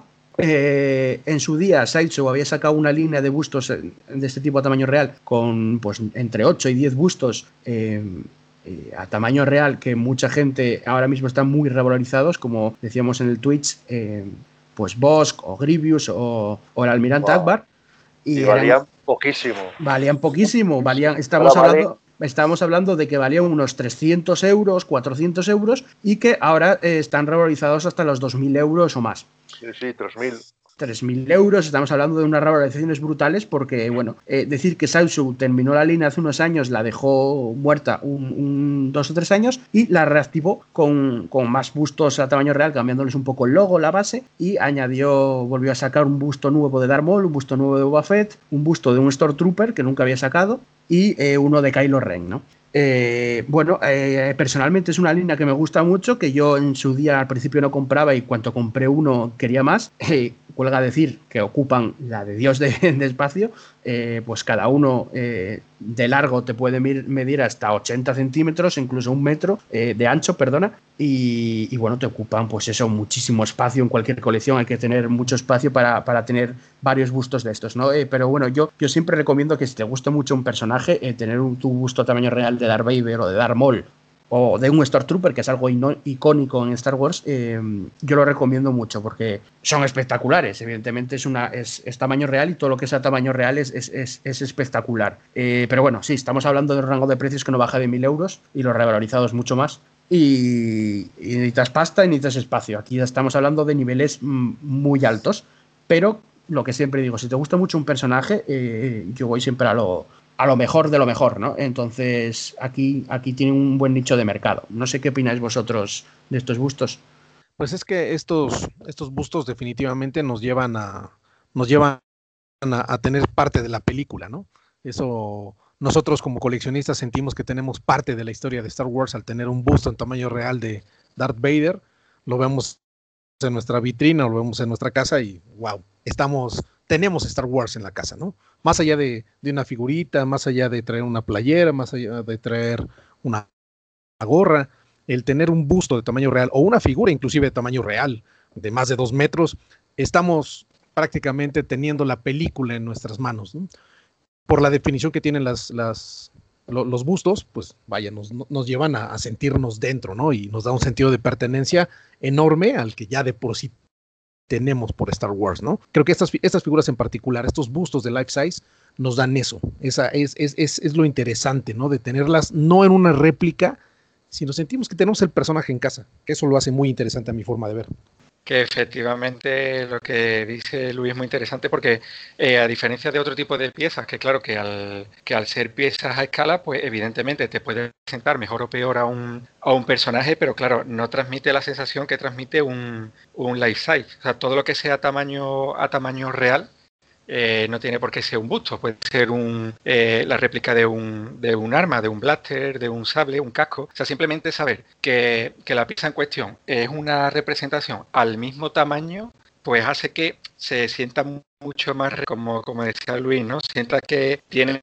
de, una parte de, esa galaxia tan lejana en, eh, en, tus manos, ¿no? Porque se entiende que, que eso que posee pues sería prácticamente igual eh, dentro de ese mundo de, ficción. Y me parece muy interesante lo que ha ocurrido últimamente con el tema de, la estatua de Sideshow de, de The Child, de Baby porque claro, aunque no pertenece a esta línea de la que estamos hablando de bustos, porque eh, el The Child no es más que, una estatua una estatua a, tamaño real, no es un busto, pero ha pasado una cosa muy interesante que eh, debido al, al, tamaño del personaje, pues claro, el que se haya presentar eh, a tamaño, a escala life size, eh, ha supuesto que muchos coleccionistas que no están interesados en el mundo de la red a tamaño real, pues haya terminado con un life size en casa, ¿no? Yo creo que, aquí ha sido un momento en el que en el que muchas personas que normalmente no tenían un gusto muy específico por este tipo de, réplicas o, escalas, pues ha podido comprobar eh, esa sensación que ofrece el, el tener la representación de algo a, lo que sería su tamaño real. Es lo, es lo interesante del, del Life y yo creo que además Sideshow es algo que siempre ha, explotado porque no solamente ha jugado con el, con el Life en el tema de los bustos de los que estamos hablando, sino que cuando ha podido, pues también ha comercializado estatuas y no solo de criaturas de, una, eh, de un tamaño más pequeño como podría ser el, el propio Grogu o se me ocurre la, la estatua tamaño real de, de Salasius Cram, sino que, que, se ha prestado a lanzar estatuas de personajes tan con un tamaño tan bestia como puede ser el propio Vader en, escala 1-1. Es que evidentemente son unas piezas que transmiten sensaciones muy únicas. Sí, eh, bueno, de hecho, Sideshow tiene también una línea que tampoco vamos a hablar mucho más de ella, pero tiene una línea de, estatuas, es que ya llevar los datos, de figuras a, escala real completa, no los bustos solo, sino entera, como es Boba Fett o Darth Vader, a, precios, pues eso, astronómicos, a 7.000, 8.000 dólares. Eh, aquí las he visto a 10.000 euros, 9.000 euros, eh, ya burradas ya que nos salimos de madre, ya no es alta gama, eso ya es, no sé cómo decirlo, eso ya es burradísimas. Que bueno. Eh... de, la, de la escala 1-1 de Sideshow, yo he llegado a ver, vamos, en, en persona he llegado a ver los, los droides a, a C3PO y R2D2 y que es otra cosa. O sea, no te da la sensación de que estás viendo un, un, artículo coleccionable, lo que te da la sensación de que, pues, lo que decía Luis, ¿no? De que estaba prácticamente en un plano de, la película.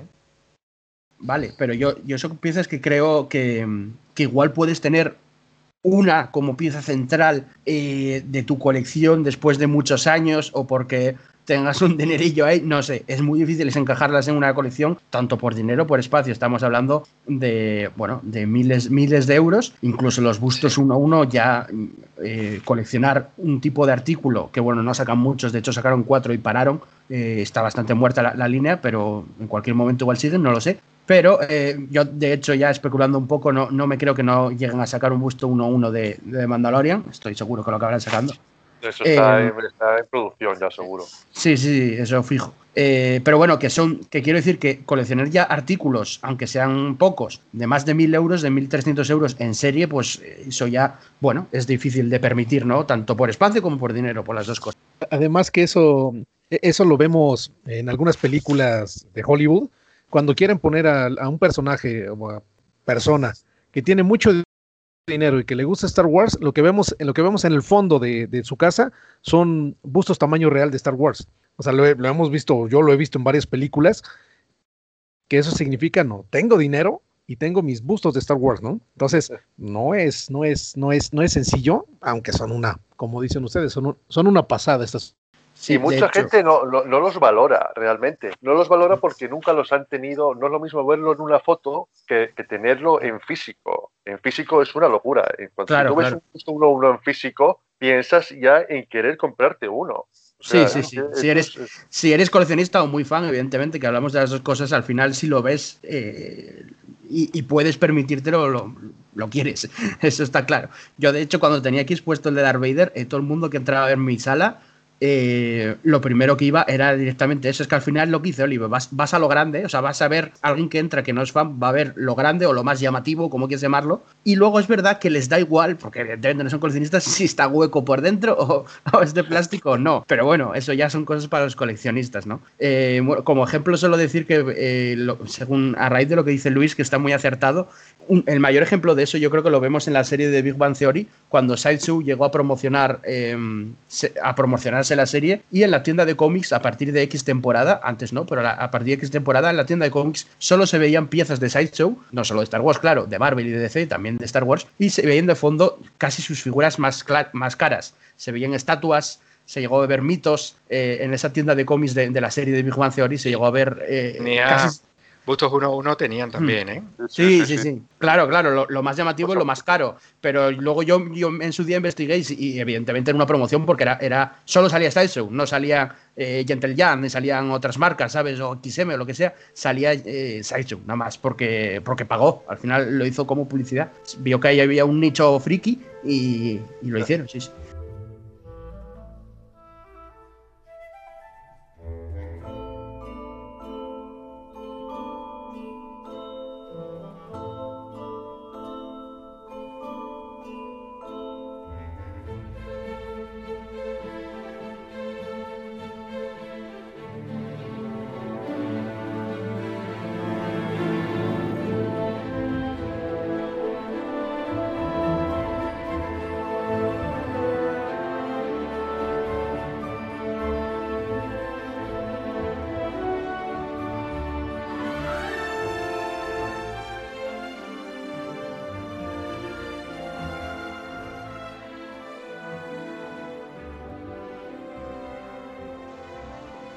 Bueno, pues seguimos con otra línea de, Sideshow, como son los dioramas, una línea que está muerta ya prácticamente de Sideshow, que era una línea que se hacía de dioramas de, Star Wars, ¿no? Eh, en estos eh, dioramas, como su nombre indica, eran eh, figuras en las que se recreaba una escena de las películas de Star Wars. Eh, simplemente eso, ¿vale? Eran dioramas que salían unos precios de más o menos 300 euros, más o menos así, una línea que murió ya hace unos cuantos años, pero que podéis buscar y encontrar dioramas de Sideshow Collectables porque son muy guapos, porque recreaban escenas como, sobre todo duelos, ¿no? El duelo de Duel Face del episodio 1, eh, Anakin contra Tusken del episodio 2, eh, bueno, muchos mucho más duelos como Luke contra Vader, otros más guapos que no son duelos más tan conocidos como Leia estrangulando a Java, el Wampa contra el eh, eh, de resina eh, a 300 euros más o menos hace unos años. Y esta, serie de dioramas de Saison no se puede hablar mucho de ellos porque la, línea murió. Pero creo que aquí todos tenemos uno, sí, estoy pensando, y todos tenemos uno o varios dioramas de Sideshow y, y, también nos gustaron muchos, ¿no? Oliver, ¿tú qué opinas?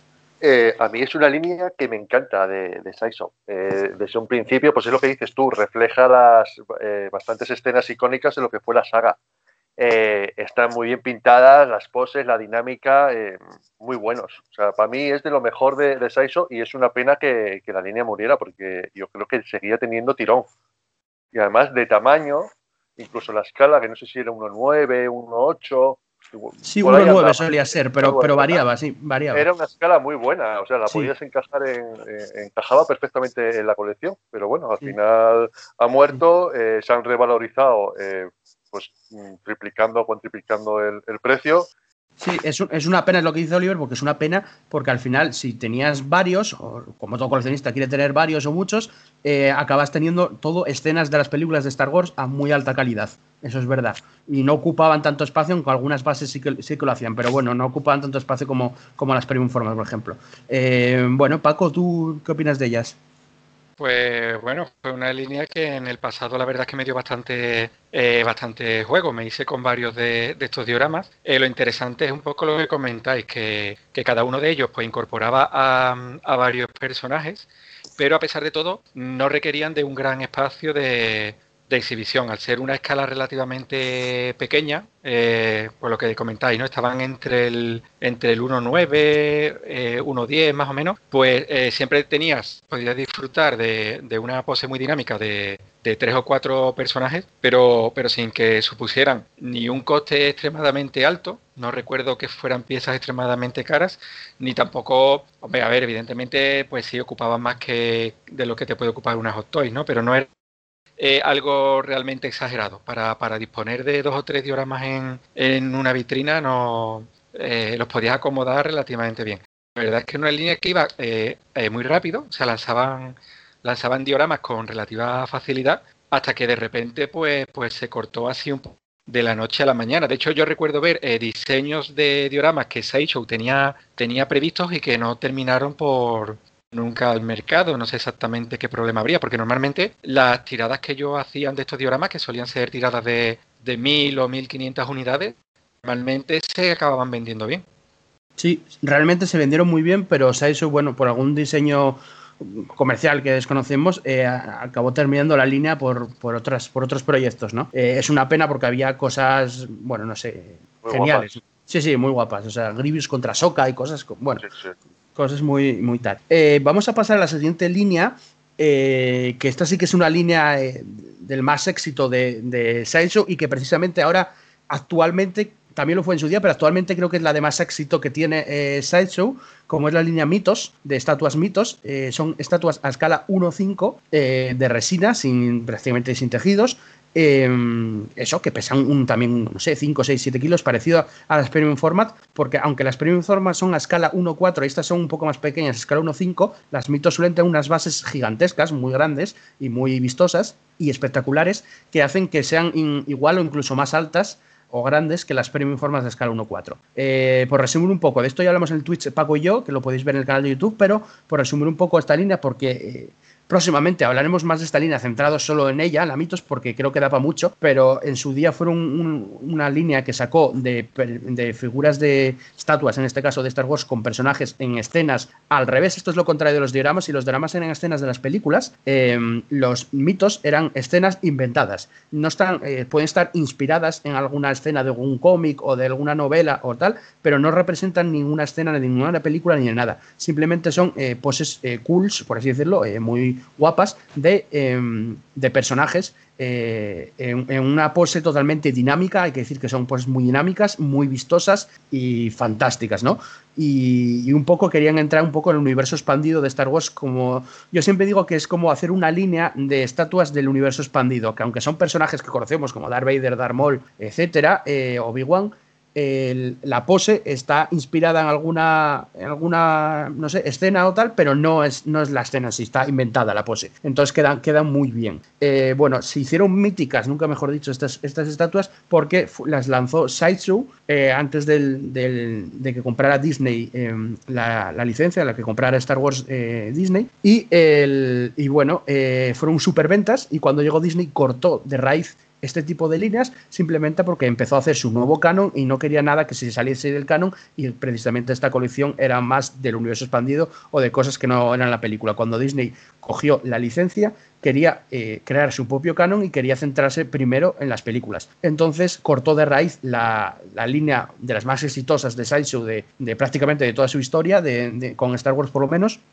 la cortó de raíz, todos los coleccionistas querían este tipo de estatuas, las estatuas se revalorizaron de lo más que más de ahí de Star Wars, revalorizaciones hablamos de 5, 6, 7 veces su valor, burradas así, y, eh, y, se hicieron eso, se hicieron muy famosas esas estatuas que salieron.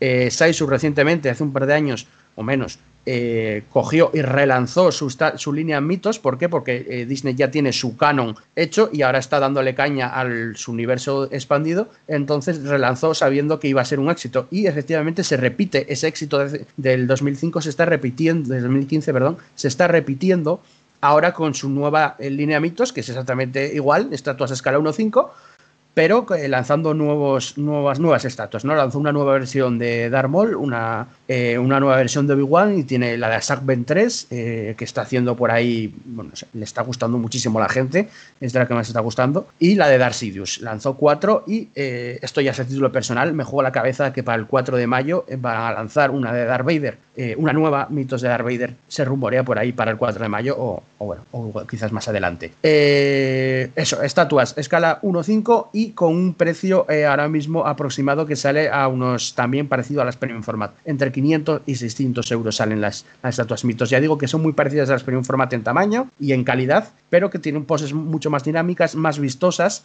y más cools. Eh, parece, mm, no sé, parece como una obra de arte de un cuadro puesta en, estatua. Eh, no sé, ¿qué opina Oliver de esta estatua, esta línea mitos?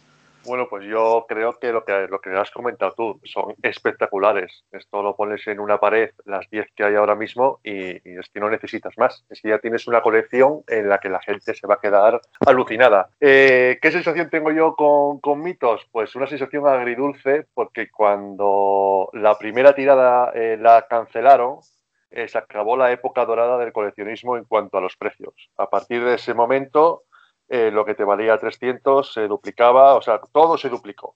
Eh, en todas las licencias todos los precios se duplicaron. Sí, fue cuando cogió Disney la Star Wars y se duplicó en eh, eso, lo que hizo Oliver. En casi todas las licencias pasaron de estatuas de 300 a 600, de bustos de 60 a 120 euros. Cuando Disney cogió la licencia, fue un, o sea, se duplicó todo el precio, brutal fue. Entonces es muy agridulce acordarte de esa época época tan buena de, ven, una premium forma 300 euros, toma, o 250, toma. Ahora ya eso no va a existir ni existirá nunca más.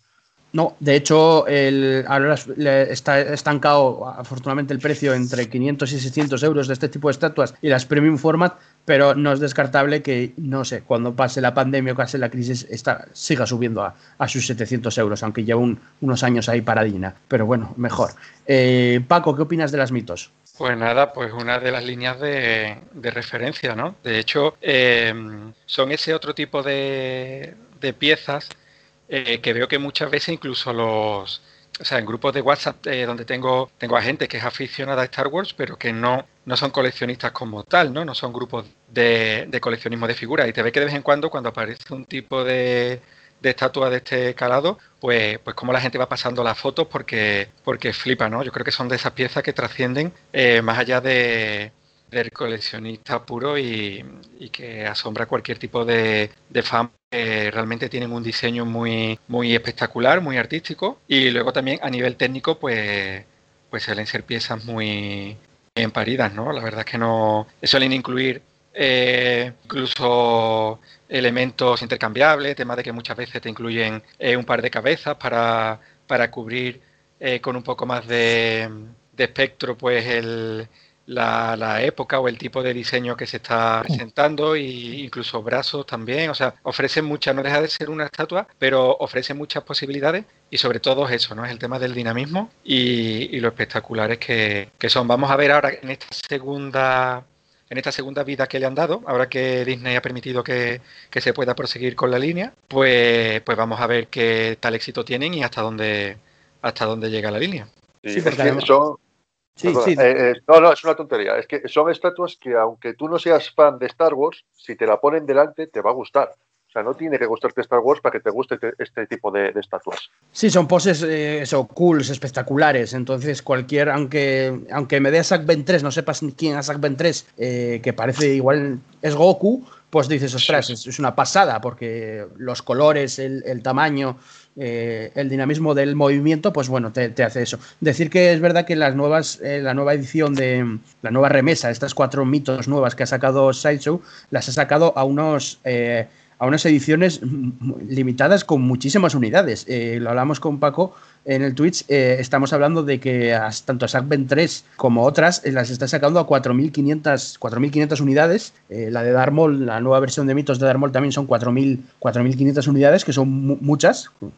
normalmente estas unidades suelen salir mil, mil y pico, dos mil, y salvo la de Dark Sidious, que es también 2.000 unidades, es más, más limitada, eh, las otras las están sacando a 4.500 unidades, algo que algunos coleccionistas, esto es otro tema, que ya le entraremos, pero bueno, lo miran mucho y no lo miran hasta eso, el número de unidades que son, pero yo creo que saben que las venden como rosquillas y por eso sacaron unidades tan amplias, ¿no? Tantas, tantas unidades. Eh, bueno, eh, después de estos apuntes sobre Silesub, vamos a pasar de marca a otra marca de high-end como es Gentle Giant. Gentle Giant es una marca de, de Star Wars que comenzó a realizar eh, bustos y estatuas en el año 2002, así que ya tiene casi 20 años, el año que viene cumple 20 años con Star Wars. Y em, decía Paco, muy acertado en el Twitch, de que es el padre un poco del, coleccionismo de alta gama, porque empezó antes que Sideshow o antes que Hot Toys, empezó antes que cualquiera y hasta la llegada de Gentle eh, prácticamente de Star Wars no había alta gama y, y solo había eh, Hasbro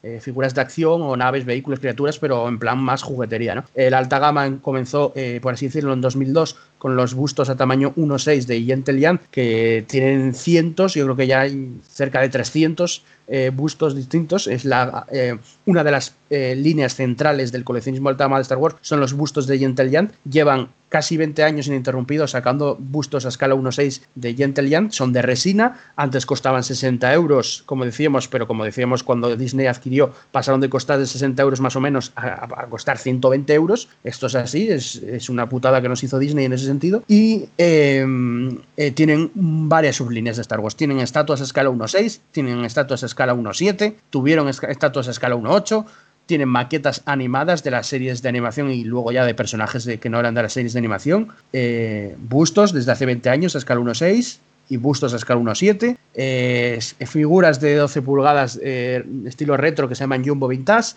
Bueno, Yantelian tiene muchísimas sublíneas, nosotros vamos a hablar rápidamente solo de las más importantes, vamos a empezar por las estatuas a escala 1.6 que son, digamos, eh, una de sus piezas, sus líneas centrales, o lo eran, ahora ya está bastante muerta, aunque todavía sacan algunas. Eh, bueno, son estatuas de resina, aquí ya no hablamos ni de tejido, ni articulada, ni nada, son resina pura, estatuas eh, o bustos puros, sin tejidos y sin articulaciones.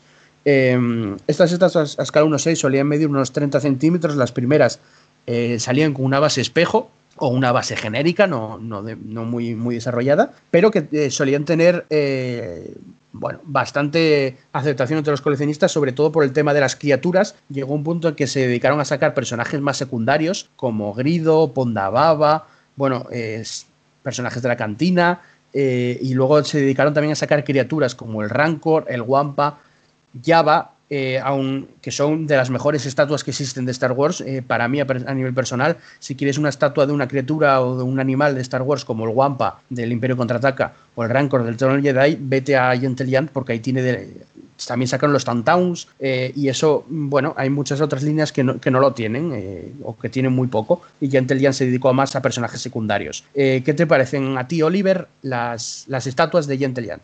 Eh, a ver, pues eh, a mí entre ella eh, me encanta, como dice Paco, aparte de ser el padre, es historia del coleccionismo de, Star Wars.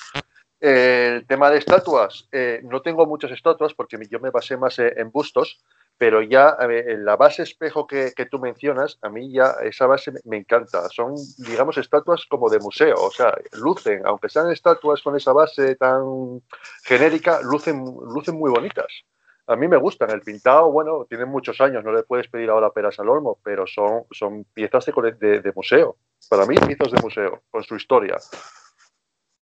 Sí, totalmente. Y, bueno, es, lo que hablábamos. Yo creo que en el tema de criaturas, eh, yo en su día las tuve y hay algunas, eh, el Wampa o tal, muy, muy reconocidas eh, y que, bueno, que otras, otras piezas no las sacó. El, el Dewback también con el, eh, ah. con el Trooper encima. Bueno, eh, claro, yo, te hablo de las, de las estatuas. Claro, luego si te vas al tema de lo que tú dices, el Rancor es espectacular. Mira que ahora ha salido el Rancor de Saiso, que es una locura.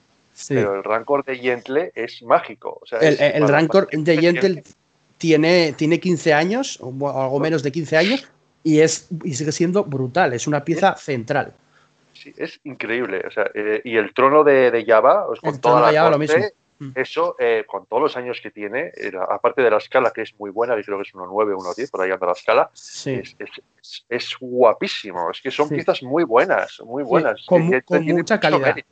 Sí, mucha calidad en los detalles. Es verdad que ahora solo se está sacando eh, tanto el trono de Java como el Rancor a una escala mayor, o sea, son más grandes, más espectaculares veremos los detalles, no sé, yo personalmente vamos a hacer, en la fragua es que vamos a hacer el unboxing del Super Mega Rancor de, de eh, que esperamos que llegue aquí a Europa para, para, mayo, para el mes que viene más o menos, y, veremos los detalles, pero se enfrenta, o sea, yo, vamos, yo, los dos Rancors me parecen brutales, eh, y el Java igual, los detalles de hace 15 años son brutales, eh, bueno, espectacular. viene con Malakil y viene con una base curiosa. Sí, sí, sí, sí, sí, sí, Son, son geniales. Eh, vamos a ver qué, opina Paco de, estas estatuas de Gentle Pues bueno, las estatuas de Gentle pues fueron eso, fueron el casi casi que la opción que tenía el, coleccionista que, bueno que quería quizás algo más ambicioso eh, respecto al tema de Star Wars, pues tenía opciones o, buscar las estatuas de, de Atacus de una firma eh, europea, creo que, creo que eran franceses, o eh, irse a por las estatuas de, de Gentle, ¿no? Son las primeras estatuas en resina que se comenzaron a, comercializar. Pero yo creo que las de Gentle me da la sensación de que han acabado por tener ese, lo que decía Oliver, ¿no? Han terminado teniendo a su alrededor ese halo de, de, de figura eh, históricas, históricas porque eh, todo coleccionista que lleva años en, el, en este mundillo eh, prácticamente tiene cariño, ¿no? Tiene devoción hacia ese tipo de, piezas que quizás hoy en día, muchas, pues ya evidentemente, puedan verse un tanto desactualizadas, pero no dejan de ser figuras que, que esta firma pues, pues puso a la venta con, con mucho cariño y que eran y que eran muy espectaculares se empezaban a ver en ese momento hablamos de, del año 2002-2003 se empezaban a ver por, por la librería del momento y yo creo que no dejaban indiferente a, a nadie ¿no? que, que son unas piezas de, de, bastante calidad algunas pues evidentemente eh, los casos que habéis comentado ¿no? de, del rancor o de algunas criaturas eh, siguen siendo estatuas que aún hoy en día le dan mucho mucho glamour a una colección otras es verdad, sobre todo las que tenían retratos humanos, pues quizás hayan quedado un poquito más, más desfasadas, pero bueno, fueron piezas que, tuvieron un, momento glorioso y, que fueron muy importantes en, la mayoría de las colecciones de, aquella época.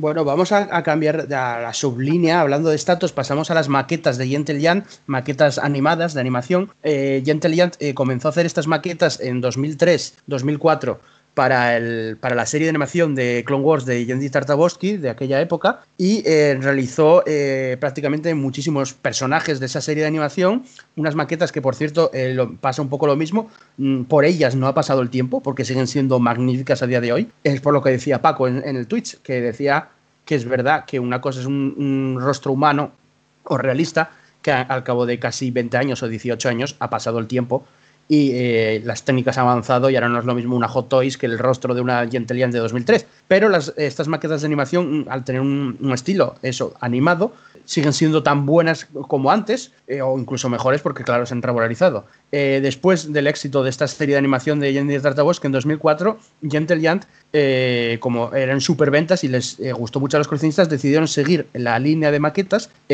haciendo eh, la versión animada de eh, personajes que no aparecen en la serie de Clone Wars, pues de, no sé, de Leia Bowes, se me está ocurriendo ahora, del Retorno Jedi, Han Solo y Chihuahua, o un montón de personajes de las películas normales que no salen en series de animación, pero los hicieron en versión animación. Eh, a mí es una, una, sublínea que me gusta muchísimo, sobre todo las, las centradas en Clone Wars. Luego también hicieron maquetas de Clone Wars de la, de la serie de Clone Wars de CGI de, de Filoni, y eh, es una sublínea que siempre me gustó mucho, tuve muchas de ellas eh, y algunas todavía las conservo y la verdad es que eh, tiene una calidad y unos detalles asombrosos. Es verdad que son más concretas porque son versión de animación y ya sí que me parece más piezas para coleccionistas, coleccionistas de verdad, o sea, más, tal, porque en verdad son, eh, es un estilo de animación, pero que es una sublínea fantástica y que, quien no la conozca, eh, mucha gente, por ejemplo, hace poco mostré en el Twitter de la Faragua de Vescar la, la de Ahsoka, la maqueta de Ahsoka, de, de, Clone Wars de Filoni, no la conocía, muchísimos fans de Ahsoka que hay ahora jóvenes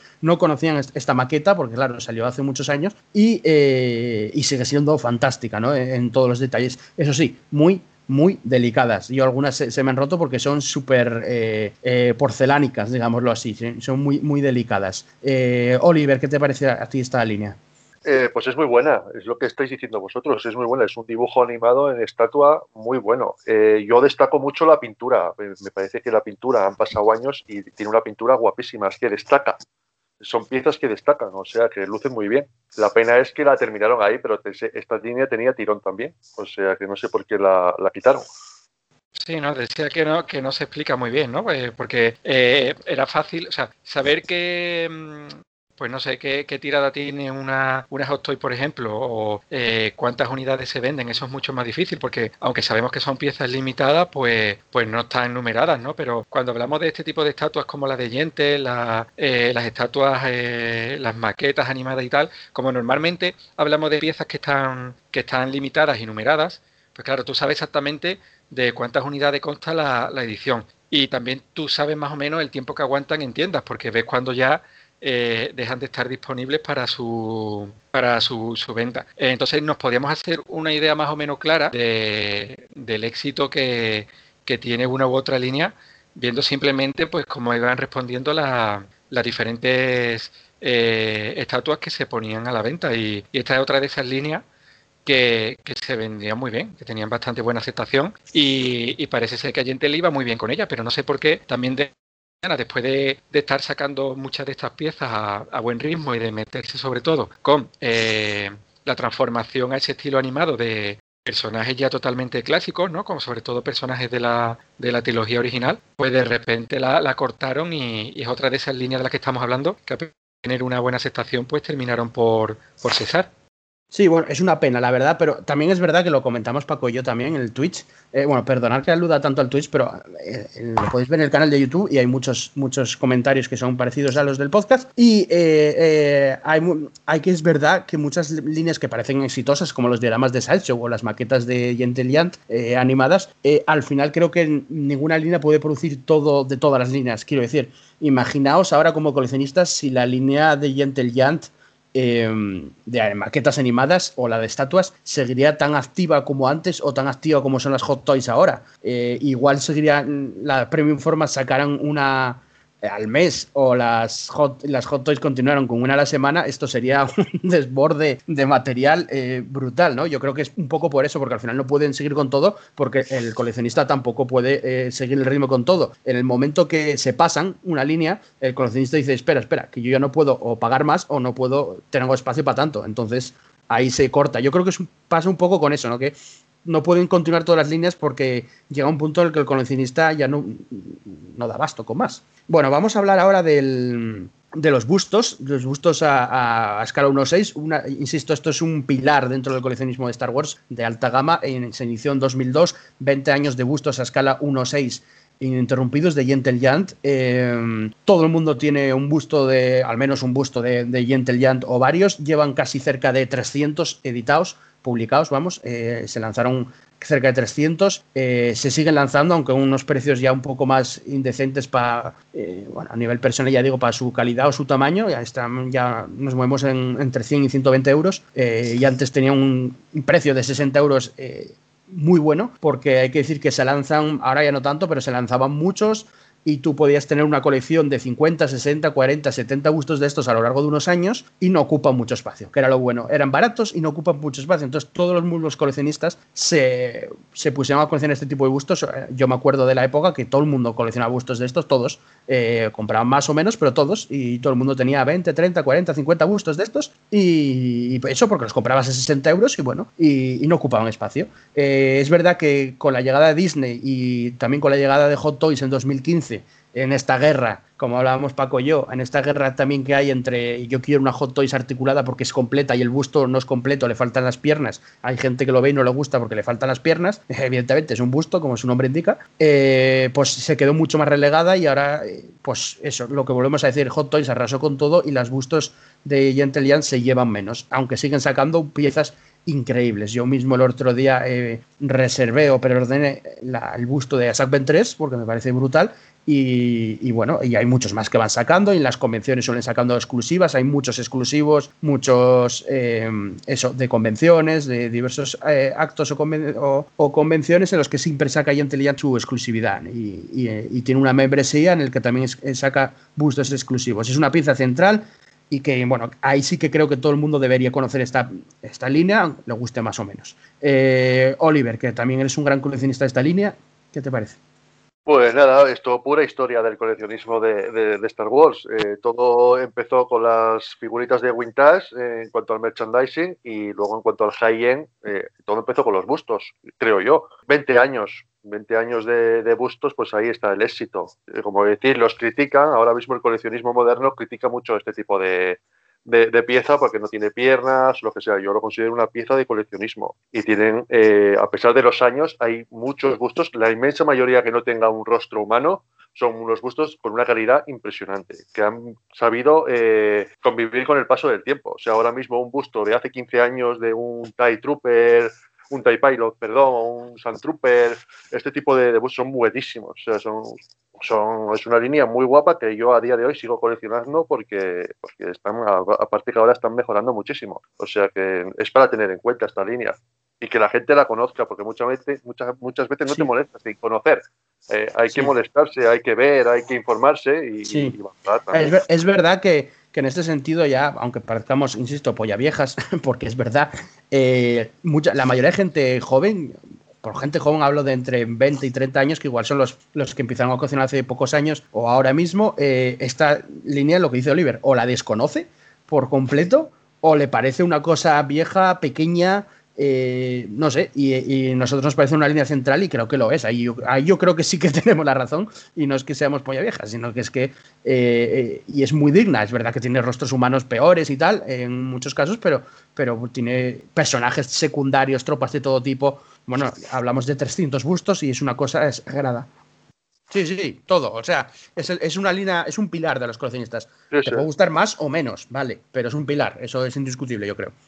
Sí, Paco, yo opino lo, que estáis hablando, ¿no? Que, junto a junto a las colecciones de, de de 5, la de Busto es la línea de coleccionismo que más profundamente representa el universo de, Star Wars, porque es que eh, lo tenemos todo. O sea, tenemos desde los personajes principales a los personajes secundarios, todo tipo de tropas, eh, los personajes más emblemáticos de los videojuegos, tenemos los personajes más emblemáticos del, antiguo eh, universo expandido, ahora, ahora el universo, o sea, ahora el canon leyendas. Es que está todo, todo, porque no Gentle no ha cesado de, diseñar y producir este tipo de, de bustos que evidentemente Sí, después de 20 años siguen, siguen porque, porque tienen, están respaldados por, por un amplio sector de, del coleccionista, ¿no? Más allá que, que ahora mismo, pues bueno, quizás no con tanto, eh, con tanto interés por, por la gran mayoría, porque, porque es verdad que las ediciones son un poquito más cortas, lo que supongo que quiere decir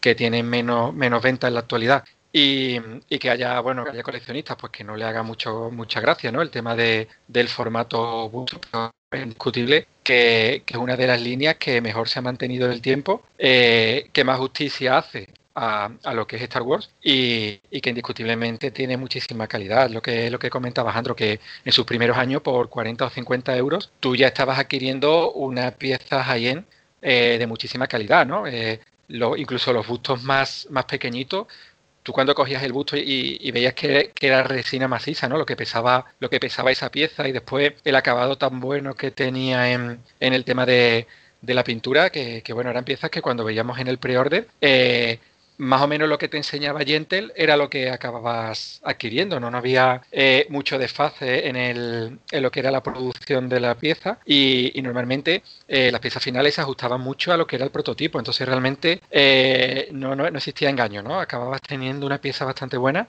Ya vemos muchos coleccionistas todavía interesados en este tipo de, de línea que espero, espero y creo, confío que, que estos 20 años se, se van a hacer y van a seguir con nosotros durante mucho tiempo. Pues sí, eh, una línea, insisto, central que todo el mundo debería conocer, eh, incluso ver por lo menos en vivo algunos de los gustos porque les iba a encantar. Eh, cambiamos de línea también de Gentle Giant, esta es una línea, bueno, a mi entender un poco menor, aunque es verdad que les va a gustar mucho a los coleccionistas de vintage. Perdón. Bueno, continuamos con Jumbo Vintage.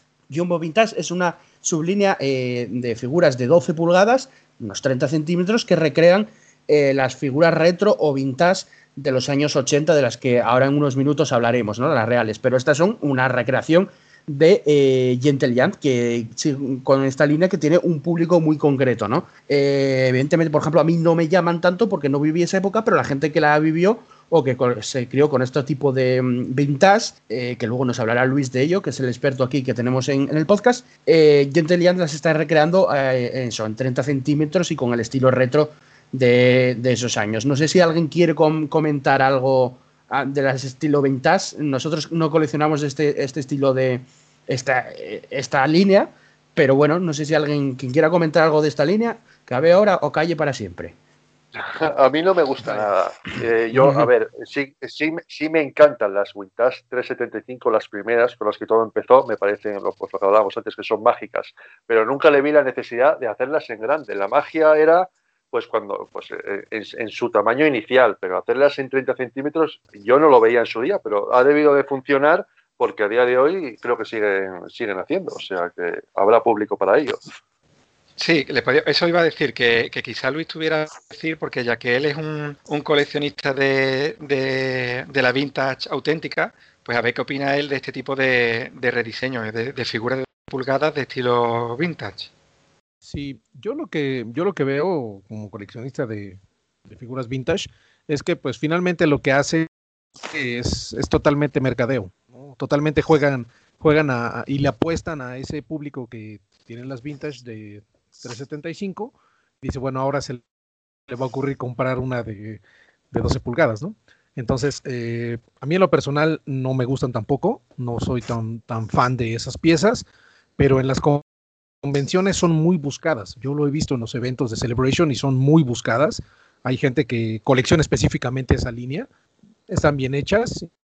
Inclusive hay unas en, las convenciones, en, los stands, en el stand de, de Gentle Giant, hay, hay figuras de tamaño dos metros, ¿no? De, de, estas, ¿no? Para, para, para atraer a ese, a ese público. Mm, están bien, están bien hechas, pero tampoco soy tan fanático de ellas, ¿no?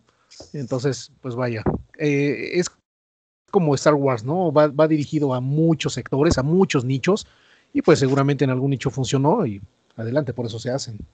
Vale, pues cambiamos ahora de línea, eh, pasamos de Gentle Giant eh, americana, bueno, todas las que hablamos en Soy también es americana, en Hot Toys de Hong Kong, es China, pasamos a Kotobukiya, que es una línea eh, japonesa. Bueno, antes de nada decir que se me olvidó mencionar, nosotros estamos mencionando las principales líneas de coleccionismo de alta gama, sobre todo, pero hay más, quiero decir, por ejemplo, Paco antes nombró a Atacus, que es una firma francesa que producía estatuas. Mm. Eh, y todavía continúa, la firma francesa de Atacus. Eh, hay una firma de Singapur que se llama XM, eh, XM Studios, que también produce estatuas de, alta gama, de gran nivel. y bueno, podemos continuar, ¿no? Iron Studios es otra, otra firma, en este caso brasileña. Quiero decir, se ha internacionalizado mucho y no solo hay firmas americanas. la que más golpea ahora, abraza con todo, vuelvo a decirlo, es es China, es de Hong Kong, es Hot Toys, pero es que hay firma brasileña como Iron Studios, hay firma de Singapur como es XM, francesa, japonesa. Bueno, en este caso hablamos de Kotobukiya, sí. No, no, y sin licencia también. Hay, hay, hay, artistas sin licencia que están haciéndote premium format de personajes eh, de, bueno, pues, mm, de arriba, sobre todo los Sith que nunca han salido, que son del universo expandido. O sea que hay mucho, hay mucho donde mirar.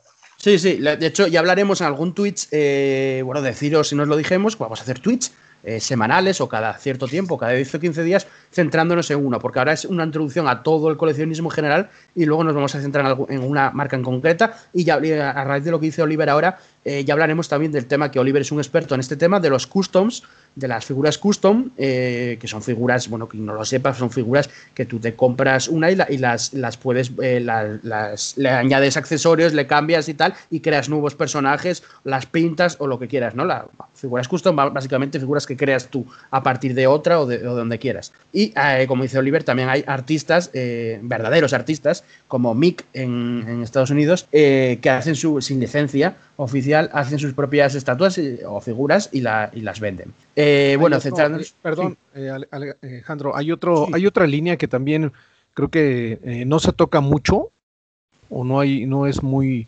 No es, no es tan, tan comercial, pero es, es impresionante y tienen un detalle impresionante que es, es una marca que se llama Anobos, que hace, que hace disfraces y que hace cascos sobre todo hace muchos eh, artículos de réplicas de, no sé, el cinturón de Hans Solo, el blaster de un Stormtrooper. Sí. Eh, son físicamente, cuando los ves, son verdaderamente impresionantes. O sea, tienen un, detalle que te sientes extra de la película, ¿no? E, e, esta línea en particular a mí me gusta mucho y tiene muchísimos y también de otras marcas, hay de Star Trek, hay de sí, de Marvel, hay muchos, pero también creo que merece en, alguna oportunidad un Twitch quizá, eh, de, que lo tratemos porque es muy, muy buena. ¿eh? A, mí me gustan mucho en particular los cascos, el, el, Royal Guard, el casco del Royal Guard es impresionante. Muy bueno. Claro que sí. Además es que los Twitch, por ejemplo, que vamos a ir haciendo, cada uno, como cada uno colecciona o está más interesado en algo, eh, lo puede hacer, claro que sí. ya cualquiera de ustedes, de vosotros que queráis eh, hacen un Twitch de X, X tema, lo podéis hacer en cualquier momento y hacemos un directo sobre pues eh, Anobos u otras marcas que. Es verdad que no hablamos, que tampoco llegamos a mencionar, no hablamos de, la, de las marcas de réplicas, como era eh, Master Réplicas en su día o FX, FX eh, ahora, eh, que son, eh, pues eso, lo, que su nombre indica, son réplicas de blasters, de sables láser, de armas o accesorios de Star Wars. props, exacto, de, Star Wars, ¿no? eso también le podemos dedicar otro, en otro momento, ¿no? Porque es muy extenso, el coleccionismo de Star Wars es muy extenso. Eh, se puede hablar de todo. Eh, bueno, lo que decía, eh, Kotobukiya Japonesas es una firma japonesa que lleva muchos años, salió poco después de Intelliant, lleva, no alcanza los 20 años, pero llevará 17, 18 años realizando figuras de Star Wars. Al principio las sacaba como model kits, que llamaban ellos, que eran, bueno, con diversas partes, cuatro, muy pocas, cuatro o cinco partes, montabas tu estatua eh, de ABS o plástico, no eran estatuas sólidas en plan premium format, eran estatuas que pesaban unos gramos, no pesaban kilos, em, como de modelismo, eh, la firma japonesa.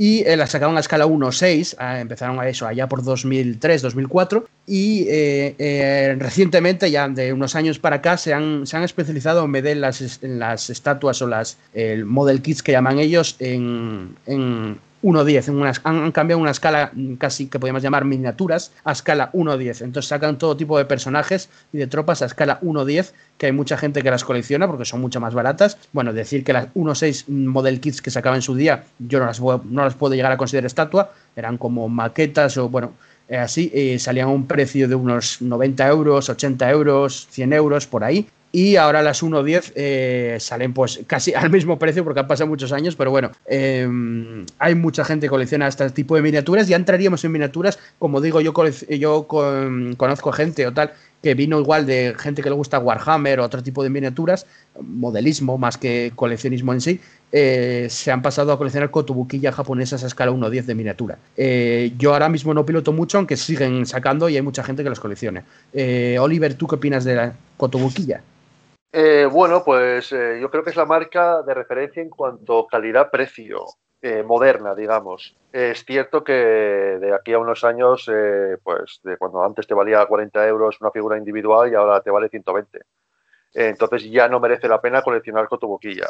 Pero cuando empezó, pues era, era bastante buena. Incluso las, las, maquetas que tú estás comentando de, de que son unos 7 realmente, están bien. O sea, como figura, eh, tiene, tiene figuras muy buenas de, a esa escala. De hecho, yo vendí las últimas que tenía, me quedé el, el, joder, el Scout Trooper me lo he quedado porque me parece que es una de las mejores especies que, tiene, pero he vendido otras eh, por espacio, pero si no me las quedaría porque quedan muy bien en la, en la vitrina o en segunda línea o lo que sea, lucen bien. Para, para, el precio que tenía, la calidad es muy buena, aunque sea plástico. Sí, eh, bueno, un apunte sobre lo que dice Oliver que me hace mucha gracia. Eh, a mí muchas veces me preguntan, y a más gente, seguro que a vosotros también, pero ¿por qué vendes esta figura si es una pasada? yo, tío, por espacio. ya está, es que quiere decir, ¿cuántas veces hemos vendido figuras que, bueno, que nos gustan? Que no es porque ya no me guste nada, es una mierda, no, pero necesitas espacio para otra figura. Lo digo para gente que igual no sabe, mucha gente me pasó, oye, ¿por qué la vendes? No, es que necesito espacio, o, dinero en todo caso, pero espacio para, para otras figuras. ¿no? Eh, esto nos pasa mucho. Paco, ¿qué opinas tú de las cotobuquillas? Pues, pues nada, me siento reflejado porque Cotobuquilla fue una de las primeras marcas que, eh, bueno, con las que, empecé a coleccionar, ¿no? Junto quizá al tema de, los bustos de, de Gentle. Eh, lo que pasa es eso, ¿no? Que eran figuras que estaban muy bien, solían tener eh, unas posturas muy, muy dinámicas, un modelado aceptable, lo que suele ocurrir, ¿no? Que, que, en piezas que tienen ya tantos años, pues bueno, el tema de, del esculpido facial, de los parecidos, sobre todo Cotobuquilla, que tampoco es que buscara ese retrato especialmente reconocible, ¿no? Yo creo que yo el concepto de la línea iba por otros derroteros, eh, entonces bueno, pues quizás hay algunas que no que no se vean tan bonitas a día de hoy, pero en general, sobre todo lo que eran los soldados, ¿no? Las tropas, eh, eran figuras muy chulas. Yo llegué a tener varias que, que lo que ¿no? Eh, las vendí todas, no tengo, no tengo ninguna, no me queda ninguna coto. No porque no me parecieran buenas figuras, pero bueno, llegó un momento en el que tiene que sacrificar alguna parte de la colección y, yo terminé por, deshacerme de ella, pero es, lo que, comentaba Paco, que al final todos nos tuvimos que sacrificar, o algún momento, ahora o antes o en el futuro, por, por espacio si, sigues, si, quieres seguir coleccionando, me refiero, sí, sí. Nada, una línea muy interesante y que, que tuvo unos años de bonanza, eh, cuando parecía que Coto ya se había olvidado de Star Wars, pues eh, reapareció con con esa escala más pequeña que comentáis, la de, la de figuras en escala 1.10. Y, y bueno, y parece que le va bastante, bastante, bastante bien. Ha salido ya mucho, muchas figuras en esta escala. Eh, de hecho, se siguen comercializando a día de hoy, a pesar de, como dice Oliver, de que, de que se han encarecido bastante, aunque bueno, todo el, todo el coleccionismo se ha encarecido bastante estos últimos años. Y quizás hace que, que estos packs de, dos figuras en escala 1.10 a ciento y pico de euros pues no se vean muy atractivos, pero sí que hay mucha gente que tiene una, una colección bastante interesante de estas figuras, porque claro, al no ser excesivamente grande y al haber personajes de todo tipo, o sea, tanto personajes más protagonistas como también eh, tropas y tal, pues la verdad que es una colección que se está convirtiendo en, en una eh, bastante extensa e interesante para, sobre todo para aquellos que no tienen eh, mucho espacio, ¿no? Bueno, pues ahora cambiamos de tercio porque ya hemos hablado de las principales firmas de alta gama de coleccionismo. Y ahora vamos a hablar de una línea que es el corazón, como decía Paco, el corazón del coleccionismo, el inicio del coleccionismo, y, para mí no es alta gama, es, gama superior, porque estamos, vamos a hablar de las, de las vintage, de las vintage originales, hablo, no de las reediciones de Hasbro y tal, eh, de las vintage originales de las figuras, las primeras figuras que salieron de acción de Star Wars, el primer merchandising de Star Wars que nació en los años 80 eh, o finales de los 70. Y hablamos de eh, con Luis, que es el, experto aquí, los demás no coleccionamos ese, ese tipo de figuras vintage. Es, es un honor que alguien las coleccione, tener aquí a Luis que coleccione el, el inicio del, coleccionismo de Star Wars. Luego, a partir de ellas vino todo esto de lo que estamos hablando. Y, es magnífico que, tengamos a, alguien como miembro de la Fragua de Vescar que coleccione este tipo de, coleccionismo original, totalmente original de los años 70 y 80, y que sin él no habría nada más. Entonces voy a dejar, yo voy a dar paso a, que hable, eh, porque ahí sí que pilota él mucho más que nosotros, que hable de, este tipo de, figuras de, coleccionismo, de las, insisto, de las vintage originales con, el que empezó, con el que empezó el coleccionismo de, Star Wars. Así que Luis, te cedo aquí el, trono del Bifortuna gordito para que, para que hables de ello.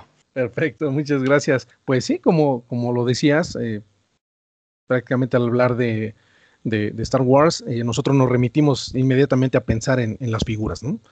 ¿Cómo inicia esto? Pues prácticamente inicia con, un proyecto de palabra entre Industrial Light the Magic, George Lucas y, Kenner. Kenner, que era una empresa eh, fabricante de juguetes que iba empezando, pero que además, pues, la opción de Kenner eh, fue a raíz de que rechazaron, eh, Mattel lo, lo, rechazó y otras, otros fabricantes de juguetes rechazaron las, las ideas que tenía George Lucas, ¿no? Al estar hablando de, Kenner y de las figuras de Star Wars, no estamos hablando solamente de la historia del coleccionismo de Star Wars, sino totalmente fue un parteaguas en la historia del coleccionismo de juguetes en todo el mundo. Porque las figuras que se vendían en ese entonces eran básicamente basadas en programas de televisión, en series de televisión, caricaturas, cosas que aparecían en la pantalla chica, como se dice. Eh, no había, no había coleccionables de, de películas, no las había. la visión de George Lucas y no solamente en las películas, sino también una visión totalmente de negocio, pues lo llevó a desarrollar esto en conjunto con, con Kenner, que fue la que quiso entrarle a, a esto, con acuerdos además que quedan para la historia, ¿no? De por cada dólar Kenner se queda 95 centavos, eh, Fox se queda 5 centavos y George Lucas se queda 5 centavos. En ese momento quizá daba risa, pero cuando lo traducimos 40 años después nos estamos dando cuenta que, fue el negocio de su vida. Entonces, vaya, el, hablar de, un coleccionable de Star Wars no es solamente, no es solamente eh, figuritas de plástico, eh, accesibles para casi cualquier bolsillo, sino estamos hablando de la historia misma del, del, cine y del coleccionismo de los juguetes, ¿no? Es algo, la verdad, impresionante porque no solamente no existían prototipos de Star Wars, o sea, se hicieron al vapor las figuras, no había modelos probados, no había modelos que tuvieran certificación para que lo pudieran este, vender sino empezaron primero reetiquetando juguetes existentes para poderlo para poderlos comercializar solamente donde tuvieran una calcomanía que dijera Star Wars. ¿Por qué? Pues porque la película estaba empezando, no era una película que, que hubiera mucha expectativa o que supieran que iba a ser un éxito, aunque con el paso de los años y simplemente al estreno, pues esto cambió la historia del cine mismo. Al, empezar con, con toda la producción de, juguetes, pues la verdad es que ya hasta uno se encuentra anécdotas investigando, se encuentran anécdotas bastante curiosas de cómo se hicieron esos prototipos y de, algo que finalmente llegaba a, cada, a cada estante de, las tiendas. ¿no? O sea, pensar que, que, una túnica de un Jaguar se hizo a partir de un calcetín, pues la verdad es, es de risa a, a, cómo se vive ahora el coleccionismo y cómo se vive ahora la producción de, de juguetes a gran escala. En ese entonces todo era empírico, todo era a prueba y error.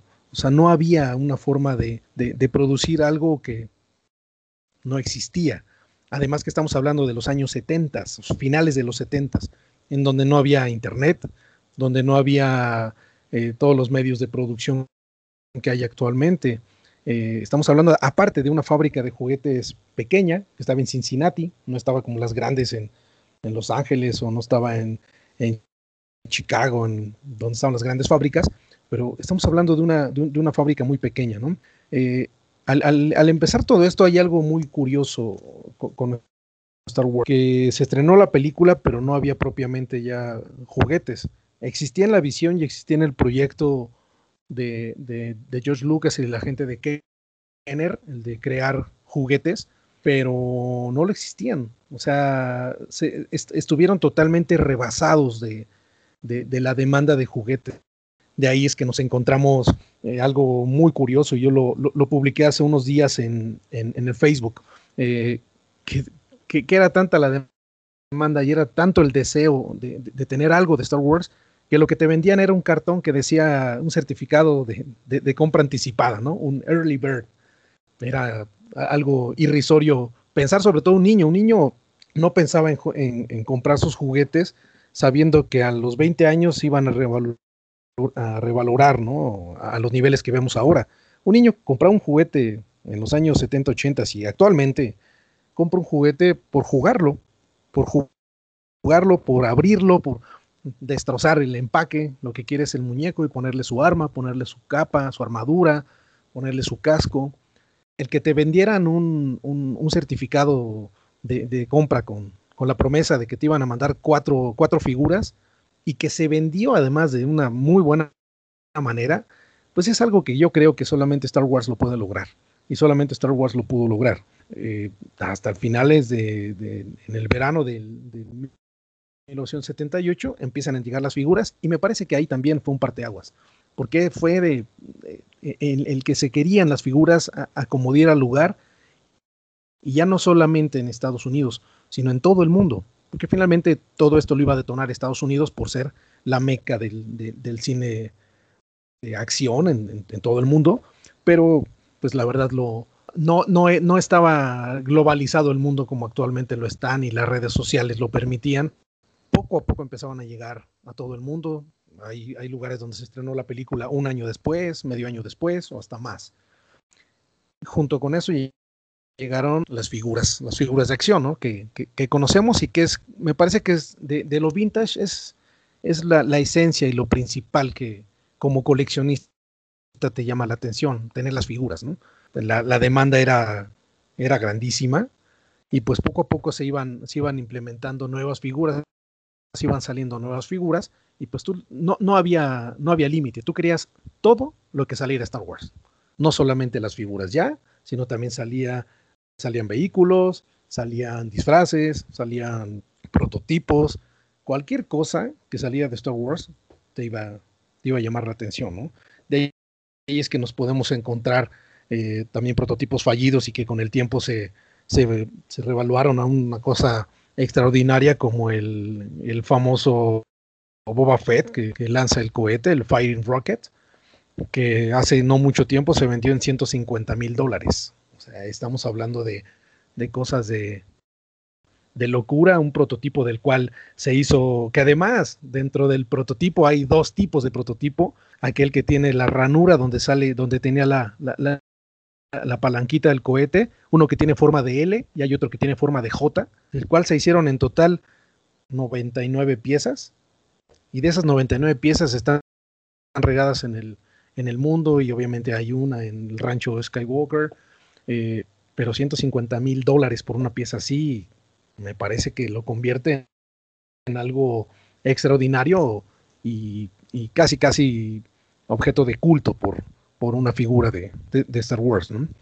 Esta demanda, pues, llevó a que, a que muchas filiales, y que en ese momento eran fábricas de, juguetes en, distintas partes del mundo, pues llevaran a, a producir y complementar esta demanda que tenía, que tenía Kenner, ¿no? Ya no se daba abasto para producir tantas figuras, y entre las cuales que a mí, a mí en lo personal me tocó vivir, son las de Lili Ledi, es una fábrica mexicana que, que, también se ha hecho, se ha hecho muy, muy, de, muy de culto estas figuras, al igual como lo es Palito y en Reino Unido y Mecano en Francia, pero finalmente las que yo hablo por las que a mí me tocó vivir y que y que allá en los ochentas eh, me, traían los Reyes Magos o me compraba mi, mamá eh, figuras que, que encontrabas además en las salidas de los supermercados, encontrabas un, stand con, figuras de Star Wars y que pues estaban además estratégicamente ubicados para que te llevaras una, dos o las que fueran, pero que en ese momento pues vaya, la, la economía del país tampoco te permitía comprar cinco o seis de, de, un jalón, ¿no? Tienes que comprar una y esperabas un tiempo y otra ir al súper y, y, buenas calificaciones para que te compraran más. Pero, pero finalmente son figuras que, que, juegan con, con, el recuerdo. Este coleccionismo de, de, figuras vintage totalmente juega con nuestros recuerdos. Está enfocado totalmente a, a, los de 35 para arriba, como hace un momento lo, lo mencioné, a los de 35 años para arriba. ¿Por qué? Pues porque son películas que salieron en los 80 cuando nosotros éramos niños, cuando nosotros lo que queríamos era ser parte de la película, ser el personaje de la película, Boba Fett, ser Luke, Darth Vader, hasta Chewbacca, quien fuera. Ahora cuando ya estamos, cuando ya estamos eh, grandes, ya somos adultos de más de 35, pues muchos seguimos coleccionando estas, estas piezas porque a donde nos lleva es a ese momento donde eres niño y que eres feliz, que no hay otra cosa más importante y que no hay otra más emocionante que ser un personaje de la película. Eh, creo que esto es sin duda un, parteaguas en, la vida de muchos. En mi caso es totalmente. O sea, yo, si hay, hay, figuras que, compro por encima de la que me encuentre, es una figura vintage.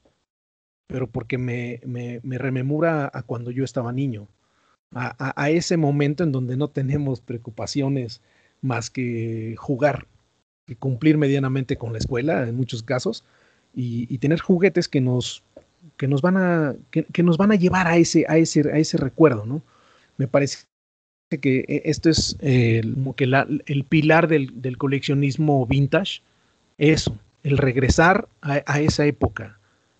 Entonces, me, parece que que el, coleccionar estas figuras, pues sin duda siempre va a ser interesante para, para muchos. O sea, ustedes, yo, yo lo escucho, unos, expertos en figuras de Sideshow, Hot Toys, como lo hemos estado hablando a través del podcast. Pero estas figuras eh, son, figuras que estoy seguro que les llegan a las manos y no dirían que no. O sea, si les llegan a lo mejor a un buen precio, les llega una figura y no dirían, no, no la quiero, ¿no? No sé. No, yo, no la rechazaría. ustedes qué ¿eh? opinen. yo no la rechazaría. Yo si me llega no, no la rechazaría. A no ser que tengo que pagar una burrada por ella, como, como normalmente cuestan, no la rechazaría.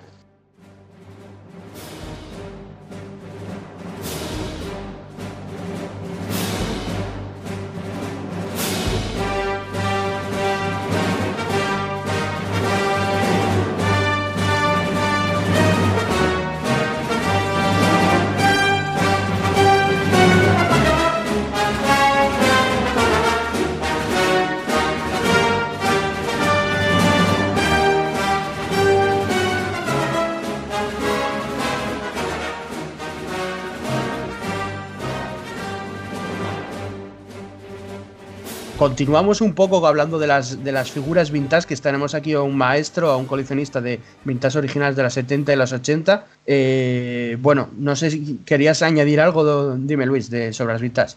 Eh, claro, pues era eh, preguntarles a ustedes qué opinan de estas figuras. Si coleccionan algunas, si tienen algunas, pues vaya, también conocer su, conocer su opinión, ¿no? Y bueno, yo personalmente no, no, no, tuve ni tengo ninguna vintage, es, simplemente coleccioné y aún tengo vintage, pero evidentemente reediciones de Hasbro, o sea, las que imitan las vintage de Hasbro, nunca tuve ninguna eh, vintage original y nunca vi ninguna vintage original. Es, es gracioso porque, vamos, yo soy coleccionista desde hace más de 20 años, pero tampoco la vi en ningún lado vintage eh, original. De hecho, mi primera figura fue una Kenner de Power of the Force del 97 o el 96. Eh, nunca tuve una más antiguas. Ahora, mi opinión es que es, es una, una, línea que es la línea master, digamos, porque es la línea la primera que convence todo, pero que es una línea que es, eh, que es encantadora de coleccionar. Quiero decir que todos aquellos como Luis y más gente que, las colecciona me parece la leche, me parece la hostia. Quiero decir, vamos, eh, no tiene nada que envidiar al que tenga 20 réplicas de Master Réplicas y 40 Premium Format, porque aunque sea una cosa más pequeña o más tal, tiene más valor, igual o más. Eh, entonces me parece la leche, la gente como Luis que colecciona este, este, tipo de coleccionismo, que está centrado en eso. Y bueno, a ver, decir que cada uno, también hay que decirlo, cada uno coleccione lo que quiera porque hay, hay gente que le, chiflan los funcos, por poner un extremo. Hay gente que le chiflan las hot toys, las vintage, mm, gente que colecciona chapas, cromos de Panini en España o cromos de lo que sea. Eh, de todo, ¿no? De Star Wars, nosotros hemos hablado de las líneas principales, o creemos que son las principales, pero hay igual otras 20 líneas de cosas distintas, de Micro Machines, por decirte algo, de todo, ¿no? De que se colecciona de Star Wars y, cosas mucho más, eh, igual, eh, que se infravaloran más, pero como tapas de yogur, de Yoplait, o bueno, en cada sitio, cada país también varía muchísimo de merchandising de, productos o de alimentos, bueno, de todo. Eh, no sé qué opina Oliver. Eh, bueno, pues lo que, lo que habéis comentado. Eh. Bueno, en primer lugar, felicito a Luis por la charla tan buena que, nos ha dado, porque se nota, se nota la sabiduría y la pasión con, con la que lo vive. Y yo, eh, bueno, pues si no hubiera estas figuras no habría nada de lo que hemos hablado durante todo este podcast. O sea que, que no falten. Yo personalmente llevo años picando en eBay para eh, tenerlas en luz. Entonces todos los años pues voy comprando unas poquitas para llegar a, a tenerlas todas y hacerles una sección en mi colección para que, para que luzcan porque creo que hay que tenerlas. En mi opinión hay que tenerlas. Eh, las considero muy bonitas a pesar de toda la todos los años que tienen, eh, para mí, pues, eh, pues eso, pues tienen mucha magia y, son muy, vamos, son, son preciosas. Bueno, pues yo, yo particularmente eh, no tengo ninguna de las originales. pasa una cosa que en mi caso, en mi caso en concreto, no, ya, yo nací en el, en el 80, o sea que que, tengo ahora mismo 40 años y, evidentemente por, por, edad casi que podía haber estado jugando con, estas figuras cuando era pequeño, pero eh, se dio la circunstancia de que, de que no, de que ni yo ni los chavales pues eh, teníamos temas de, figuras de Star Wars, no teníamos. Yo tenía de pequeño, pues, eh, Máster del Universo, luego eh, un poquito el tema de los G.I. Joe y tal. Y, es que yo no llegué a conocer las figuras de, de Kenner, o sea, las conocí con el tiempo, cuando ya era un poco, un poco mayor fue cuando empecé a conocer estas figuras. Entonces yo realmente no tengo ese sentido nostálgico del que habla, del que habla Luis, porque no, no llegué a, a tener estas piezas. Pero claro, cuando ya te vas enterando un poco de cómo, fueron, de, la importancia que tuvieron y, la vas conociendo un poquito más, ya digo, no, no las colecciones, pero sí que me gusta escuchar y ver y leer sobre, sobre esta línea en concreto, la verdad es que poco a poco le voy cogiendo el, punto y, sí que tengo en mente un poco lo que dice Oliver, ¿no? A lo mejor eh, no entrar de lleno, pues porque no es fácil hacerte una, una colección decente de, figuras vintage, sobre todo porque las que están completas con sus armas y accesorios, pues no, están ya especialmente económicas, pero, pero sí, sí que me gustan. De hecho, la, la Retro Collection, estas estas imitaciones que está sacando ahora mismo Habro, así es tipo, tipo retro, sí las estoy, las estoy comprando simplemente por, por tener algo que, que, me recuerde a esas figuras. Pero sí que me gustaría, antes o después, entrar un poco en, aunque claro, entre más pasa el tiempo, pues, pues más complicado se convierte, se convierte la labor. Sí, el luz, el luz, que es lo que estábamos comentando, sí que los precios, bueno, entre 10, 15, 15 euros las puedes ir consiguiendo muchas de ellas. Es cierto que, bueno, no es un estado en perfectas condiciones y como quieras llamarlo, pero, pero son ideales, ideales para ir haciéndotela poco a poco, porque es que en cartón hoy en día es inviable. Un cartón no, puedes, un cartón vale más que una premium format. ¿Dónde vamos? Eh, además hay algo, hay algo que, creo que las hace muy particulares, que en esos entonces, hablamos de los 80 pues eran figuras que no tenían un fotorrealismo ni una, ni una, articulación impresionante. Realmente eran figuras muy básicas, eran figuras muy sencillas, pero que como estaban envueltas en el universo Star Wars, me parece que cumplían con todo para hacerlas épicas para nosotros. O sea, no necesitábamos como, como ahora a nuestra edad, pues bueno, es lo que hablamos hace rato, ver un busto de Darth Vader eh, escala uno a uno, no, te vuelves loco esas figuras a esa edad, te volvías loco, no necesitabas más. O sea, eran, eran, eran justo lo que nosotros necesitábamos. No, yo no recuerdo de niño haber dicho, mm, esa princesa Leia tiene cara de Han Solo. No, en lo absoluto. A como estaba la princesa Leia en su disfraz de, de Bush, para mí era suficiente, no necesitaba más. Y para mí era justo lo que yo quería en ese momento. Y el coleccionarlas, eh, sí, ahora se vuelve también un reto, porque además ya las encuentras em, en calidad 7, 8, en calidad 6, en calidad 8 y medio, 9, pero estamos hablando de, figuras ya graduadas que las encuentras en mil dólares, en dos mil dólares. Ya no se vuelve, ya no se vuelve tan sencillo. ¿Qué es lo que yo he hecho a través del tiempo? Es que yo, donde me encuentre una, aunque esté casi destruida, yo la compraba o la compro, con la esperanza de que después caerá una en caja, o después caerá una de mejor calidad, o de mejor, eh, caerá una eh, en mejor estado. Eh, yo en lo particular es lo que he hecho. O sea, yo recuerdo de, desde hace muchos años, yo tengo inclusive piezas este, vintage, figuras vintage de cuando yo era niño. Estamos hablando que tengo 38 años con esas figuras y que yo las conservo y que están en medianamente buen estado. Pero ahí yo no me voy a deshacer de, ella, de, esas figuras porque además son mi recuerdo de niño. Entonces, eh, si he ido comprando más, inclusive en convenciones, cuando he ido en algunas ocasiones a Estados Unidos o por internet las he comprado en caja, que de repente me encuentro, estoy buscándolas constantemente. O sea, eso es como que la magia también del coleccionismo, ¿no? En ratos libres tú buscas, buscas, buscas, buscas, hasta que te encuentras, porque no es un artículo de primera necesidad. No estamos hablando que necesitemos comprar esto para poder sobrevivir.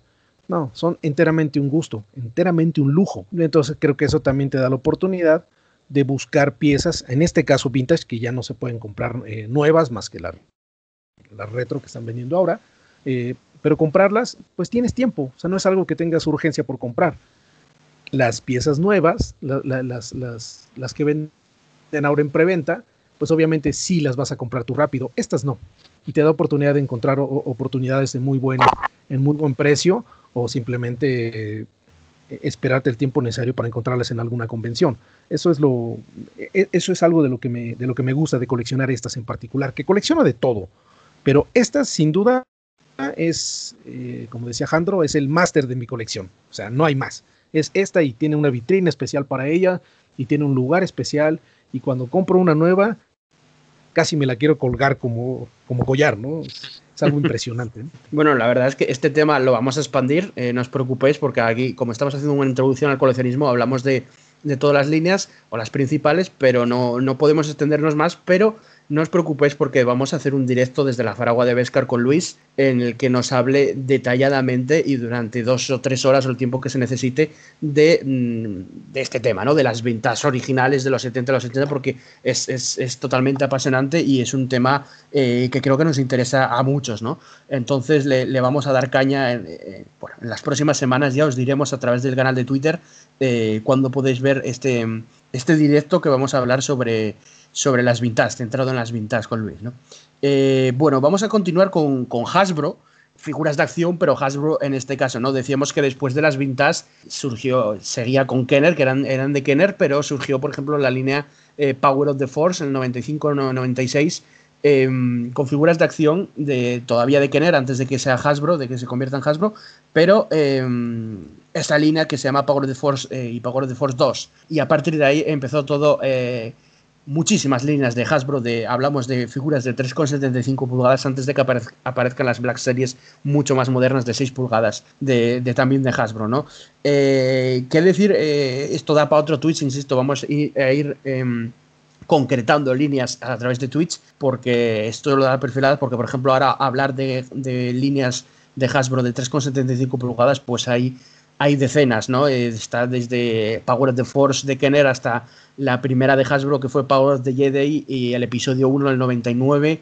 Y luego a partir de ahí Saga Collection, Original Trio Collection, las vintage, eh, imitando el estilo de las vintage. Ahora están las retro vintage, eh, imitando también el, esculpido retro.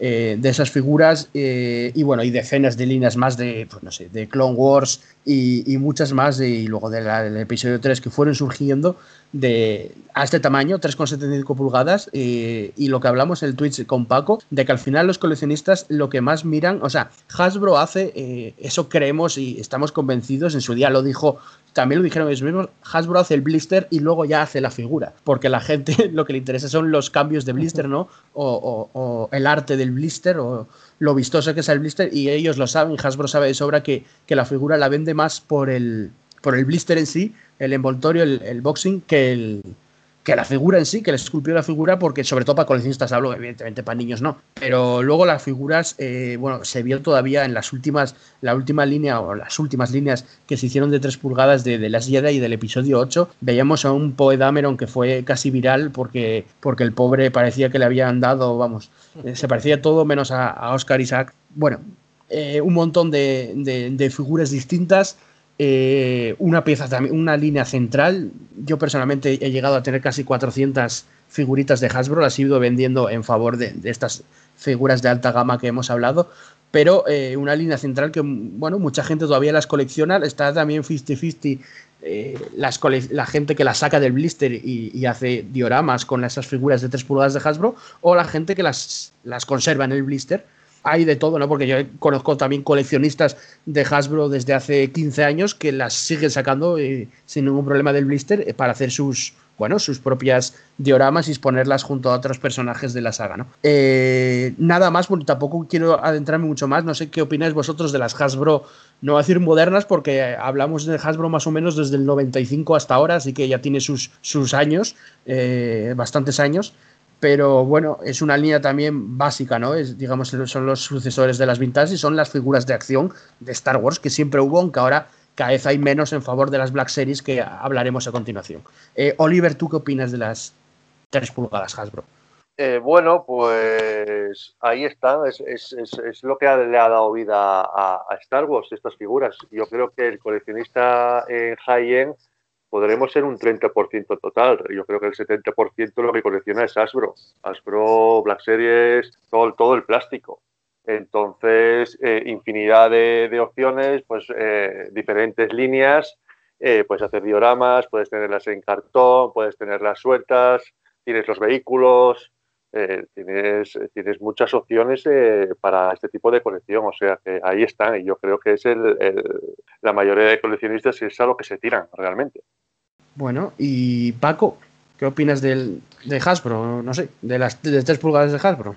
Bueno, pues eh, tuve alguna, tuve alguna con el paso de, los años, sobre todo regalos de, amigos o de, o de familiares, eh, pero es lo que comentaba antes, ¿no? No, no he tenido nunca un, gusto específico a 375 y, y, cuando decidí que quería coleccionar eh, figuras de, Star Wars, pues miré otro tipo de otro tipo de pero, pero bueno, eh, es evidente la importancia que tiene, ¿no? La columna vertebral de, del coleccionismo de, Star Wars siempre me ha fascinado sobre todo eh, las líneas, ¿no? Que, iba abriendo que iba, que abriendo Hasbro eh, con diferentes conceptos, pero claro, la figura en sí, pues al mantener ese formato, esa, pues, pues era lo que hacía que, las colecciones de, Star Wars de, de todo aquel que, que, iba siguiendo este tipo de figuras, pues fuera tan, intensa, ¿no? Hay colecciones espectaculares eh, constituidas exclusivamente a base de, figuras de, 375. Y ahora es verdad que ahora están en un momento parece un poco complicado, ¿no? Porque incluso tuvimos hace unos meses unos, eh, bueno, unas noticias que parecía que, que Hasbro, pues en pos de, las 6 pulgadas de las que vamos a hablar ahora, pues parecía que tenía ya demasiado abandonado el, formato de, la, de las 375, pero bueno, aunque sea a, cuentagotas, eh, sí que siguen apareciendo figuras de la Vintage Collection, que, que la verdad es que es una colección muy chula, sobre todo por el tema del blister que, te entra por los ojos. Yo creo que sí va a seguir teniendo su, su, huequito este tipo de, formato. Es demasiado importante como para que, para que desaparezca, aunque es verdad que con el tema de la Black Series de 6 pulgadas, pues ahora parece que, el máximo interés lo tiene ahora mismo en, en esas hermanas mayores, ¿no? Sí, de hecho hablábamos en el directo de que eh, ahora mismo Hasbro 3,75 pulgadas se centró prácticamente solo en los coleccionistas y solo en la colección vintage y diversas variaciones que tiene eh, y, abandonado, de hecho hablábamos de que el episodio 9 es la única película de todas las de Star Wars que no tiene eh, línea propia de Hasbro de 3,75 pulgadas. Todas las películas tienen su, línea de Hasbro de 3 pulgadas, todas, salvo el episodio 9. La última que salió de una película centrada fue la de Last Jedi, que si recordáis el blister lo hicieron más pequeño, que son como pequeñitas. Yo todavía tengo por aquí eh, unas cuantas y el blister es como más pequeñito, es muy raro porque son las únicas que son así. Y luego vieron que como no funcionaba, eh, el episodio 9 no tuvo línea, que fue una sorpresa. Yo ya no coleccionaba este tipo de figuras, pero fue una sorpresa. Y eh, se centraron todas en las, en las vintage. Bueno, yo no sé qué, qué, opina Luis de estas sucesoras de las vintage, que básicamente son, son eso, las sucesoras de las vintage. Sí, sí, así es. Pues pues mira, me parece que, han mejorado mucho en, cuanto a calidad de la figura. Eh, me parece que han mejorado mucho con, las técnicas y los procesos de fabricación que hay, que hay ahora. Pero sin duda las, las colecciona uno, yo te puedo, yo, yo podría decir que un 80% por el blister, también estoy de acuerdo. O sea, la, figura sí es, eh, sí es atractiva, pero el, blister y el, el empaque es es lo que te llama, ¿no? Y muchas veces el anverso del, empaque trae además otro tanto para, para, poderte, para poderte enamorar y coleccionarlas. Además de que son accesibles para, para casi todos los bolsillos y pues por eso es que se venden tan masivamente, ¿no? Y en todos lados hay, hay distribución de esas figuras y, lo cual me parece que, que como coleccionista entre más haya, vaya, vas a tener opciones de comprar. Y hay, hay, hay un nicho que no sé si lo vamos a tratar después, eh, que me parece muy importante de Hasbro para figuras de 375 y son dos, dos, dos piezas en particular, que es que las desarrolló Hasbro Lab, es el de la Kitana, la barcaza de Java y el, el Razor Crest, que además eh, Hasbro eh, tomó mucho el modelo como, como Hot Toys de vender en, eh, de vender propiamente un prototipo, o sea, te mostraban un prototipo y tú lo, fondeabas, o sea, en los cuales me incluyo, porque yo acabo de, eh, el, último que fue el, Razor Crest, lo, sí lo, encargué y sí lo, lo, lo, fondeé y espero que me lleguen, creo que a partir de junio, julio empiezan a llegar, eh, pero ese nicho de, que es para figuras de 375, me parece muy importante porque al, estamos hablando de, vehículos de buen tamaño, o sea, finalmente la barcaza ya va, mide, mide un metro, ¿no? Más de un metro. Eh, entonces, estamos hablando de un nicho que también se va a explorar y que vamos a estar viendo, creo que con el paso de los años, más de esto, ¿no? Yo, yo esperaría que con el paso de los años pudiéramos ver un destructor imperial y me parece que nos volvamos locos, aunque nos, tengamos que salir de casa, pero lo meto en mi sala, no sé cómo, ¿no? Sí, bueno, de decir que Hasbro, eh, evidentemente estamos hablando de figuras de acción, pero claro, también vende naves, vehículos, criaturas, eh, desde hace muchos años. Lo de Has, eh, Haslab, que está ahora comentando Luis, que es muy interesante, da también para otro, otro Twitch, que aquí no podemos extendernos tanto, pero es verdad que está eh, haciendo verdaderas, no sé, chulerías como son ese, ese Razor Crest o la barcaza de llave, algo que, que todos los coleccionistas les encanta.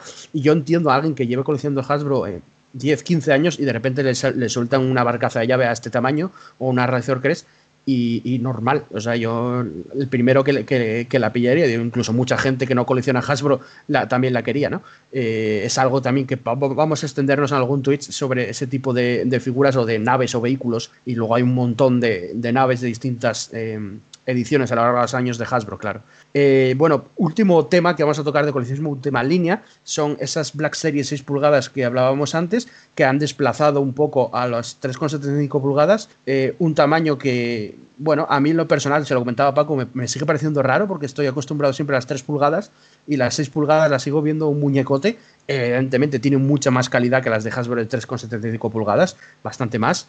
Yo no soy muy fan de ellos, insisto, pero a nivel personal, porque no sé, no me entran por los ojos ese tamaño, lo, sigo viendo raro, siempre acostumbrado de pequeño, sobre todo yo coleccionaba 3 pulgadas y, un poco como, como, a mí me pasaba un poco como Luis, pero más adelante en el tiempo, de pequeño me traían siempre figuras del episodio 1 de Power of the Jedi en esas en esos años, ¿no? El 98, el 99 y luego del episodio 2 de Saga Collection 2002 o por ahí, yo todos los, todos los Reyes Magos tenía regalos de este tipo de figuras y estoy muy familiarizado con ese tipo de blister, aunque luego lo dejara en favor de, las, de la alta gama. Y, y una de Black Series al, aumentar el tamaño y ese blaster, no sé, más cuadrado, me sigue sacando mucho a nivel personal, que insisto, la calidad es muy superior a las de 3 pulgadas. Eh, entonces, bueno, a mí la verdad es que no me, no me va mucho por, ya casi por nivel de nostalgia, no por otra cosa, porque es una tontería. En verdad son, son mejores, la verdad, están mejor hechas, pero el blister nunca me terminó de, de no sé, de gustar. Eh, bueno, aquí dos personas, eh,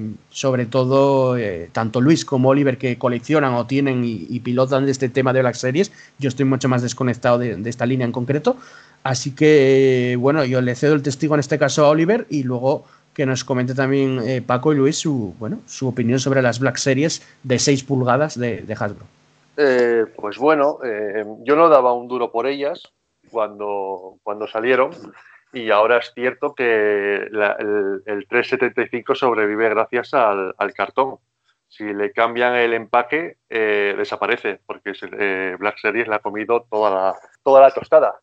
Eh, pues un juguete, yo lo considero un juguete que ha enganchado a, una nueva generación porque es mucho más detallado, tiene un tamaño muy asequible que no es tan pequeño pero ni tan grande, por tanto con espacio Puedes hacer una, gran colección, puedes hacer escenografía, puedes hacer army, que le gusta mucho a, la gente, hacer army, y, poco más. Es cierto que con el tiempo, con los años, porque estamos hablando que empezó en 2013, creo, Black Series, eh, la pintura era muy mala, eh, sobre todo en las caras, eh, pero en tema de armaduras, que es lo que me enganchó a mí, yo quería tener todos los personajes con armadura. Stormtroopers, todo el Imperio, todos los Mandalorianos, entonces era un tamaño perfecto para exponer ese tipo de, figura. Eh, y ahora, en los últimos años, pues con las nuevas tecnologías, la pintura ha cambiado, eh, da un toque de calidad brutal. Han cambiado recientemente las cajas, que me parece uno de los mayores aciertos que han tenido y que eso ha enganchado a otra gente, eh, a otros coleccionistas que nunca han tocado esa línea. Las cajas les han llamado para exponerlas. Entonces, es una línea que va a seguir eh, hasta donde quiera Asbro y seguirá mejorando y ahora mismo pues es cada uno 6 pulgadas, eh, pues no sé cómo sobrevive Jotobuquilla estando ahora mismo Black Series, porque eh, el tamaño es casi igual y Black Series por 20 euros tienes un Stormtrooper, eh, un Darth Vader o un Boba Fett, muy buenos, muy buenos por dos pesetas. Pues Paco, ¿tú qué opinas de, este tipo de, líneas? Pues nada, voy a ser breve. Eh, estoy muy de acuerdo con lo que ha dicho, con lo que ha dicho Oliver. Eh, cuando en 2013 eh, anunció esta línea, pues hubo mucha, mucha reticencia, porque claro, era como comenzar de nuevo eh, una colección cuando la de 375 era tan extensa y estaba tan, tan, tan asociada a, a que comercializar algo parecido. Digo parecido porque no dejan de ser figuras de, de acción articuladas y tal, ¿no? Pero claro, a un tamaño notablemente superior y tal, no, em, hubo pues lo que ha comentado Oliver, ¿no? Hubo quien pensaba que era un tiro en el pie para, para Habro, que no iba a ser algo muy, muy exitoso, pero, pero nada, nos tenemos que, que remitir a, a, los hechos, ¿no? Lleva la línea, lleva ya pues ocho años funcionando, no solamente no dejan de sacar nuevo, nuevas figuras, sino que incluso se pueden permitir el lujo de volver a reeditar eh, piezas que ya antiguas o, de las que aparecieron en los primeros años, porque hay piezas que se han convertido en auténticos griales, que están muy, muy buscadas y son muy queridas por el coleccionista. Y es lo que le ha dicho, que las 6 pulgadas le ha comido la tostada a las 375 y ahora mismo parece que es un poco lo que lo que parte el bacalao. Vamos, yo por ejemplo mm, no era una línea que me resultara especialmente llamativa y al final pues aquí tengo unas cuantas en casa porque es que al final antes o después picas bien por el precio, bien porque te hacen un blister que, que te entra por los ojos. Lo cierto y verdad que, que creo que es una, una, jugada muy interesante la que hizo Habro. Y nada, ya ver cómo, por una parte como mero espectador y por otra parte también como coleccionista, pues ver hasta dónde llega la cosa porque poco a poco se van animando hasta con, hasta con los vehículos. ¿no? Bueno, y, vamos a hablar ahora a ver lo que opina eh, Luis eh, de este tipo de figuras que también creo que las, que las colecciona. Eh, yo solo quería apuntar que es verdad lo que dice tanto Oliver como Paco, que es un tipo de figura que, ahora mismo gusta muchísimo a la mayoría de gente más, más nuevos coleccionistas. Salió hace 7 o 8 años y, y, parecía que no iba a funcionar, pero funciona perfectamente, incluso arrastró, eliminó prácticamente a, la otro tipo de tamaño de figura. Y a una, es verdad que ahora, ya no digo ni, solo coleccionistas, a un niño eh, que no sea coleccionista o que tenga 10 o 12 años, el, el tamaño 3,75 pulgadas para jugar no le gusta ya. O sea, no, no lo, no sé, no lo ve. Eh, el, 6 pulgadas es mucho más accesible para él. Entonces yo creo que la, Black Series, la, la, línea Black Series funciona tanto como para niños que juegan con el juguete nada más, como para coleccionistas y la de 3,75 se quedó solo para coleccionistas porque para los niños ya es muy es demasiado pequeña en la actualidad o desde hace unos años para acá. Eh, bueno, Luis, eh, ¿qué opinas tú de las, de las Black Series? Eh, sí, es una, sí es una serie que yo colecciono. Yo empecé desde las, la línea azul y la línea naranja. Perdón, sí es una línea que me, que me gusta. O sea, yo empecé a comprarlas porque me llamó la atención, a mí contrario a lo que tú piensas, a mí me llamó la atención el, el empaque porque era prácticamente una vitrina donde el muñeco de la figura y no se ensuciaba. Entonces nada más ponías la cajita, limpiado la cajita y era fácil de coleccionar. Ya cuando tienes 100, ya eso cambia porque ya no tienes pared que te alcance para exhibir 100. Entonces, eh, la jugada que hizo ahora Hasbro de poner en, el costado de la caja, poner un, pequeño arte, ah, me parece magnífico. Para todos esos que coleccionamos y que no tenemos tanto espacio para exhibir, es sin duda un giro de ver cajas rojas con un número negro a ver una caja, eh, el lateral de una caja con, con la figura de, de, un Clone Trooper o un Han Solo o un, un, Rebel Trooper, ver una figura, un, un, arte, me parece que es mucho más llamativo. A mí en lo particular me siguen gustando. Creo que el, el, el, futuro de, de, de, Black Series en cuanto a 6 pulgadas, estamos, me parece que estamos en, en una etapa, quizá en un tercio de la vida de esta colección. Yo creo que son ahorita como 160 o 170 piezas, pero estamos hablando que de 160 fácilmente serán el triple o cuatro veces, cuatro veces más al, paso de los años y al paso de cada serie que se vaya a estrenar, vamos a estar viendo figuras constantemente. A mí en lo particular sí me gustan. Vale, perfecto. Pues eh, este es otro tema que vamos a tratar eh, próximamente, las próximas semanas o meses, eh, las Black Series, porque sé que muchas, sabemos que mucha gente colecciona Black Series, eh, muchos de nuestros oyentes o seguidores pues coleccionan este tipo de, línea y, está siendo un éxito, está claro. Así que próximamente en Twitch en directo también hablaremos eh, algún día de, esta, de esta serie, ¿no? De esta línea. Eh, bueno, pues hasta aquí eh, un poco el podcast, este podcast que quisimos hacer de, coleccionismo, el primero que hacemos de coleccionismo, como, como ya dije al principio, esta comunidad se fundó en el coleccionismo, aunque con tantos proyectos, con tantas series de Star Wars, pues al final la actualidad manda y hablamos de todo lo que sea de Star Wars, nos da igual que sean cómics, novelas, videojuegos, que, que noticias de series, pero en el coleccionismo le tenemos un especial cariño y seguiremos hablando de coleccionismo si, si vosotros queréis, eh, sobre todo también en el, en el Twitch eh, y en el canal de YouTube. ¿no? Entonces, bueno, eh, quería también repasar un poco las, las, redes sociales donde estamos en la Faragua de Vesca. Como sabéis, estamos en el canal de Twitter, que llevo yo mismo, el canal de Facebook que lleva Luis, que estuvo hoy con nosotros, el canal de Instagram que lleva Oliver, que también estuvo hoy con nosotros, y luego tenemos el canal de YouTube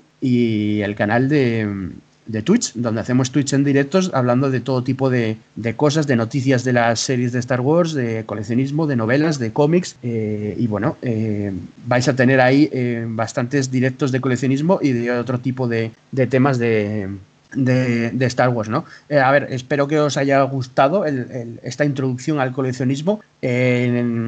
insisto, en el canal de YouTube podéis ver, ver también un vídeo sobre el, sobre el coleccionismo del directo que hicimos Paco y yo, eh, repasando todas las líneas de coleccionismo. Y eh, ahora ya que lo hemos repasado tanto en Twitch como en YouTube como en podcast, eh, vamos a, pasar a la siguiente fase de ir hablando, pues, en concreto de las diversas marcas de, coleccionismo que hay y, entrar más en profundidad de, todas, ¿no? bueno, dar las gracias a, todos los participantes, a, a Luis, a Oliver, a y a Paco por estar eh, con nosotros. Y, recordad que, bueno, que vais a tener también eh, un Twitch de, sobre el estreno de, Bad Batch. Un Twitch, no, perdón, un, podcast sobre el, estreno de Bad Batch antes del 4 de mayo. Y podéis escuchar el, ese podcast especial que vamos a hacer ante el estreno de la serie de animación de Bad Batch para el día de Star Wars, ¿no? El 4 de mayo. Eh, así que nada, gracias a todos los, los, presentes y los participantes. Un saludo a todos nuestros oyentes y que Frog Lady os acompañe.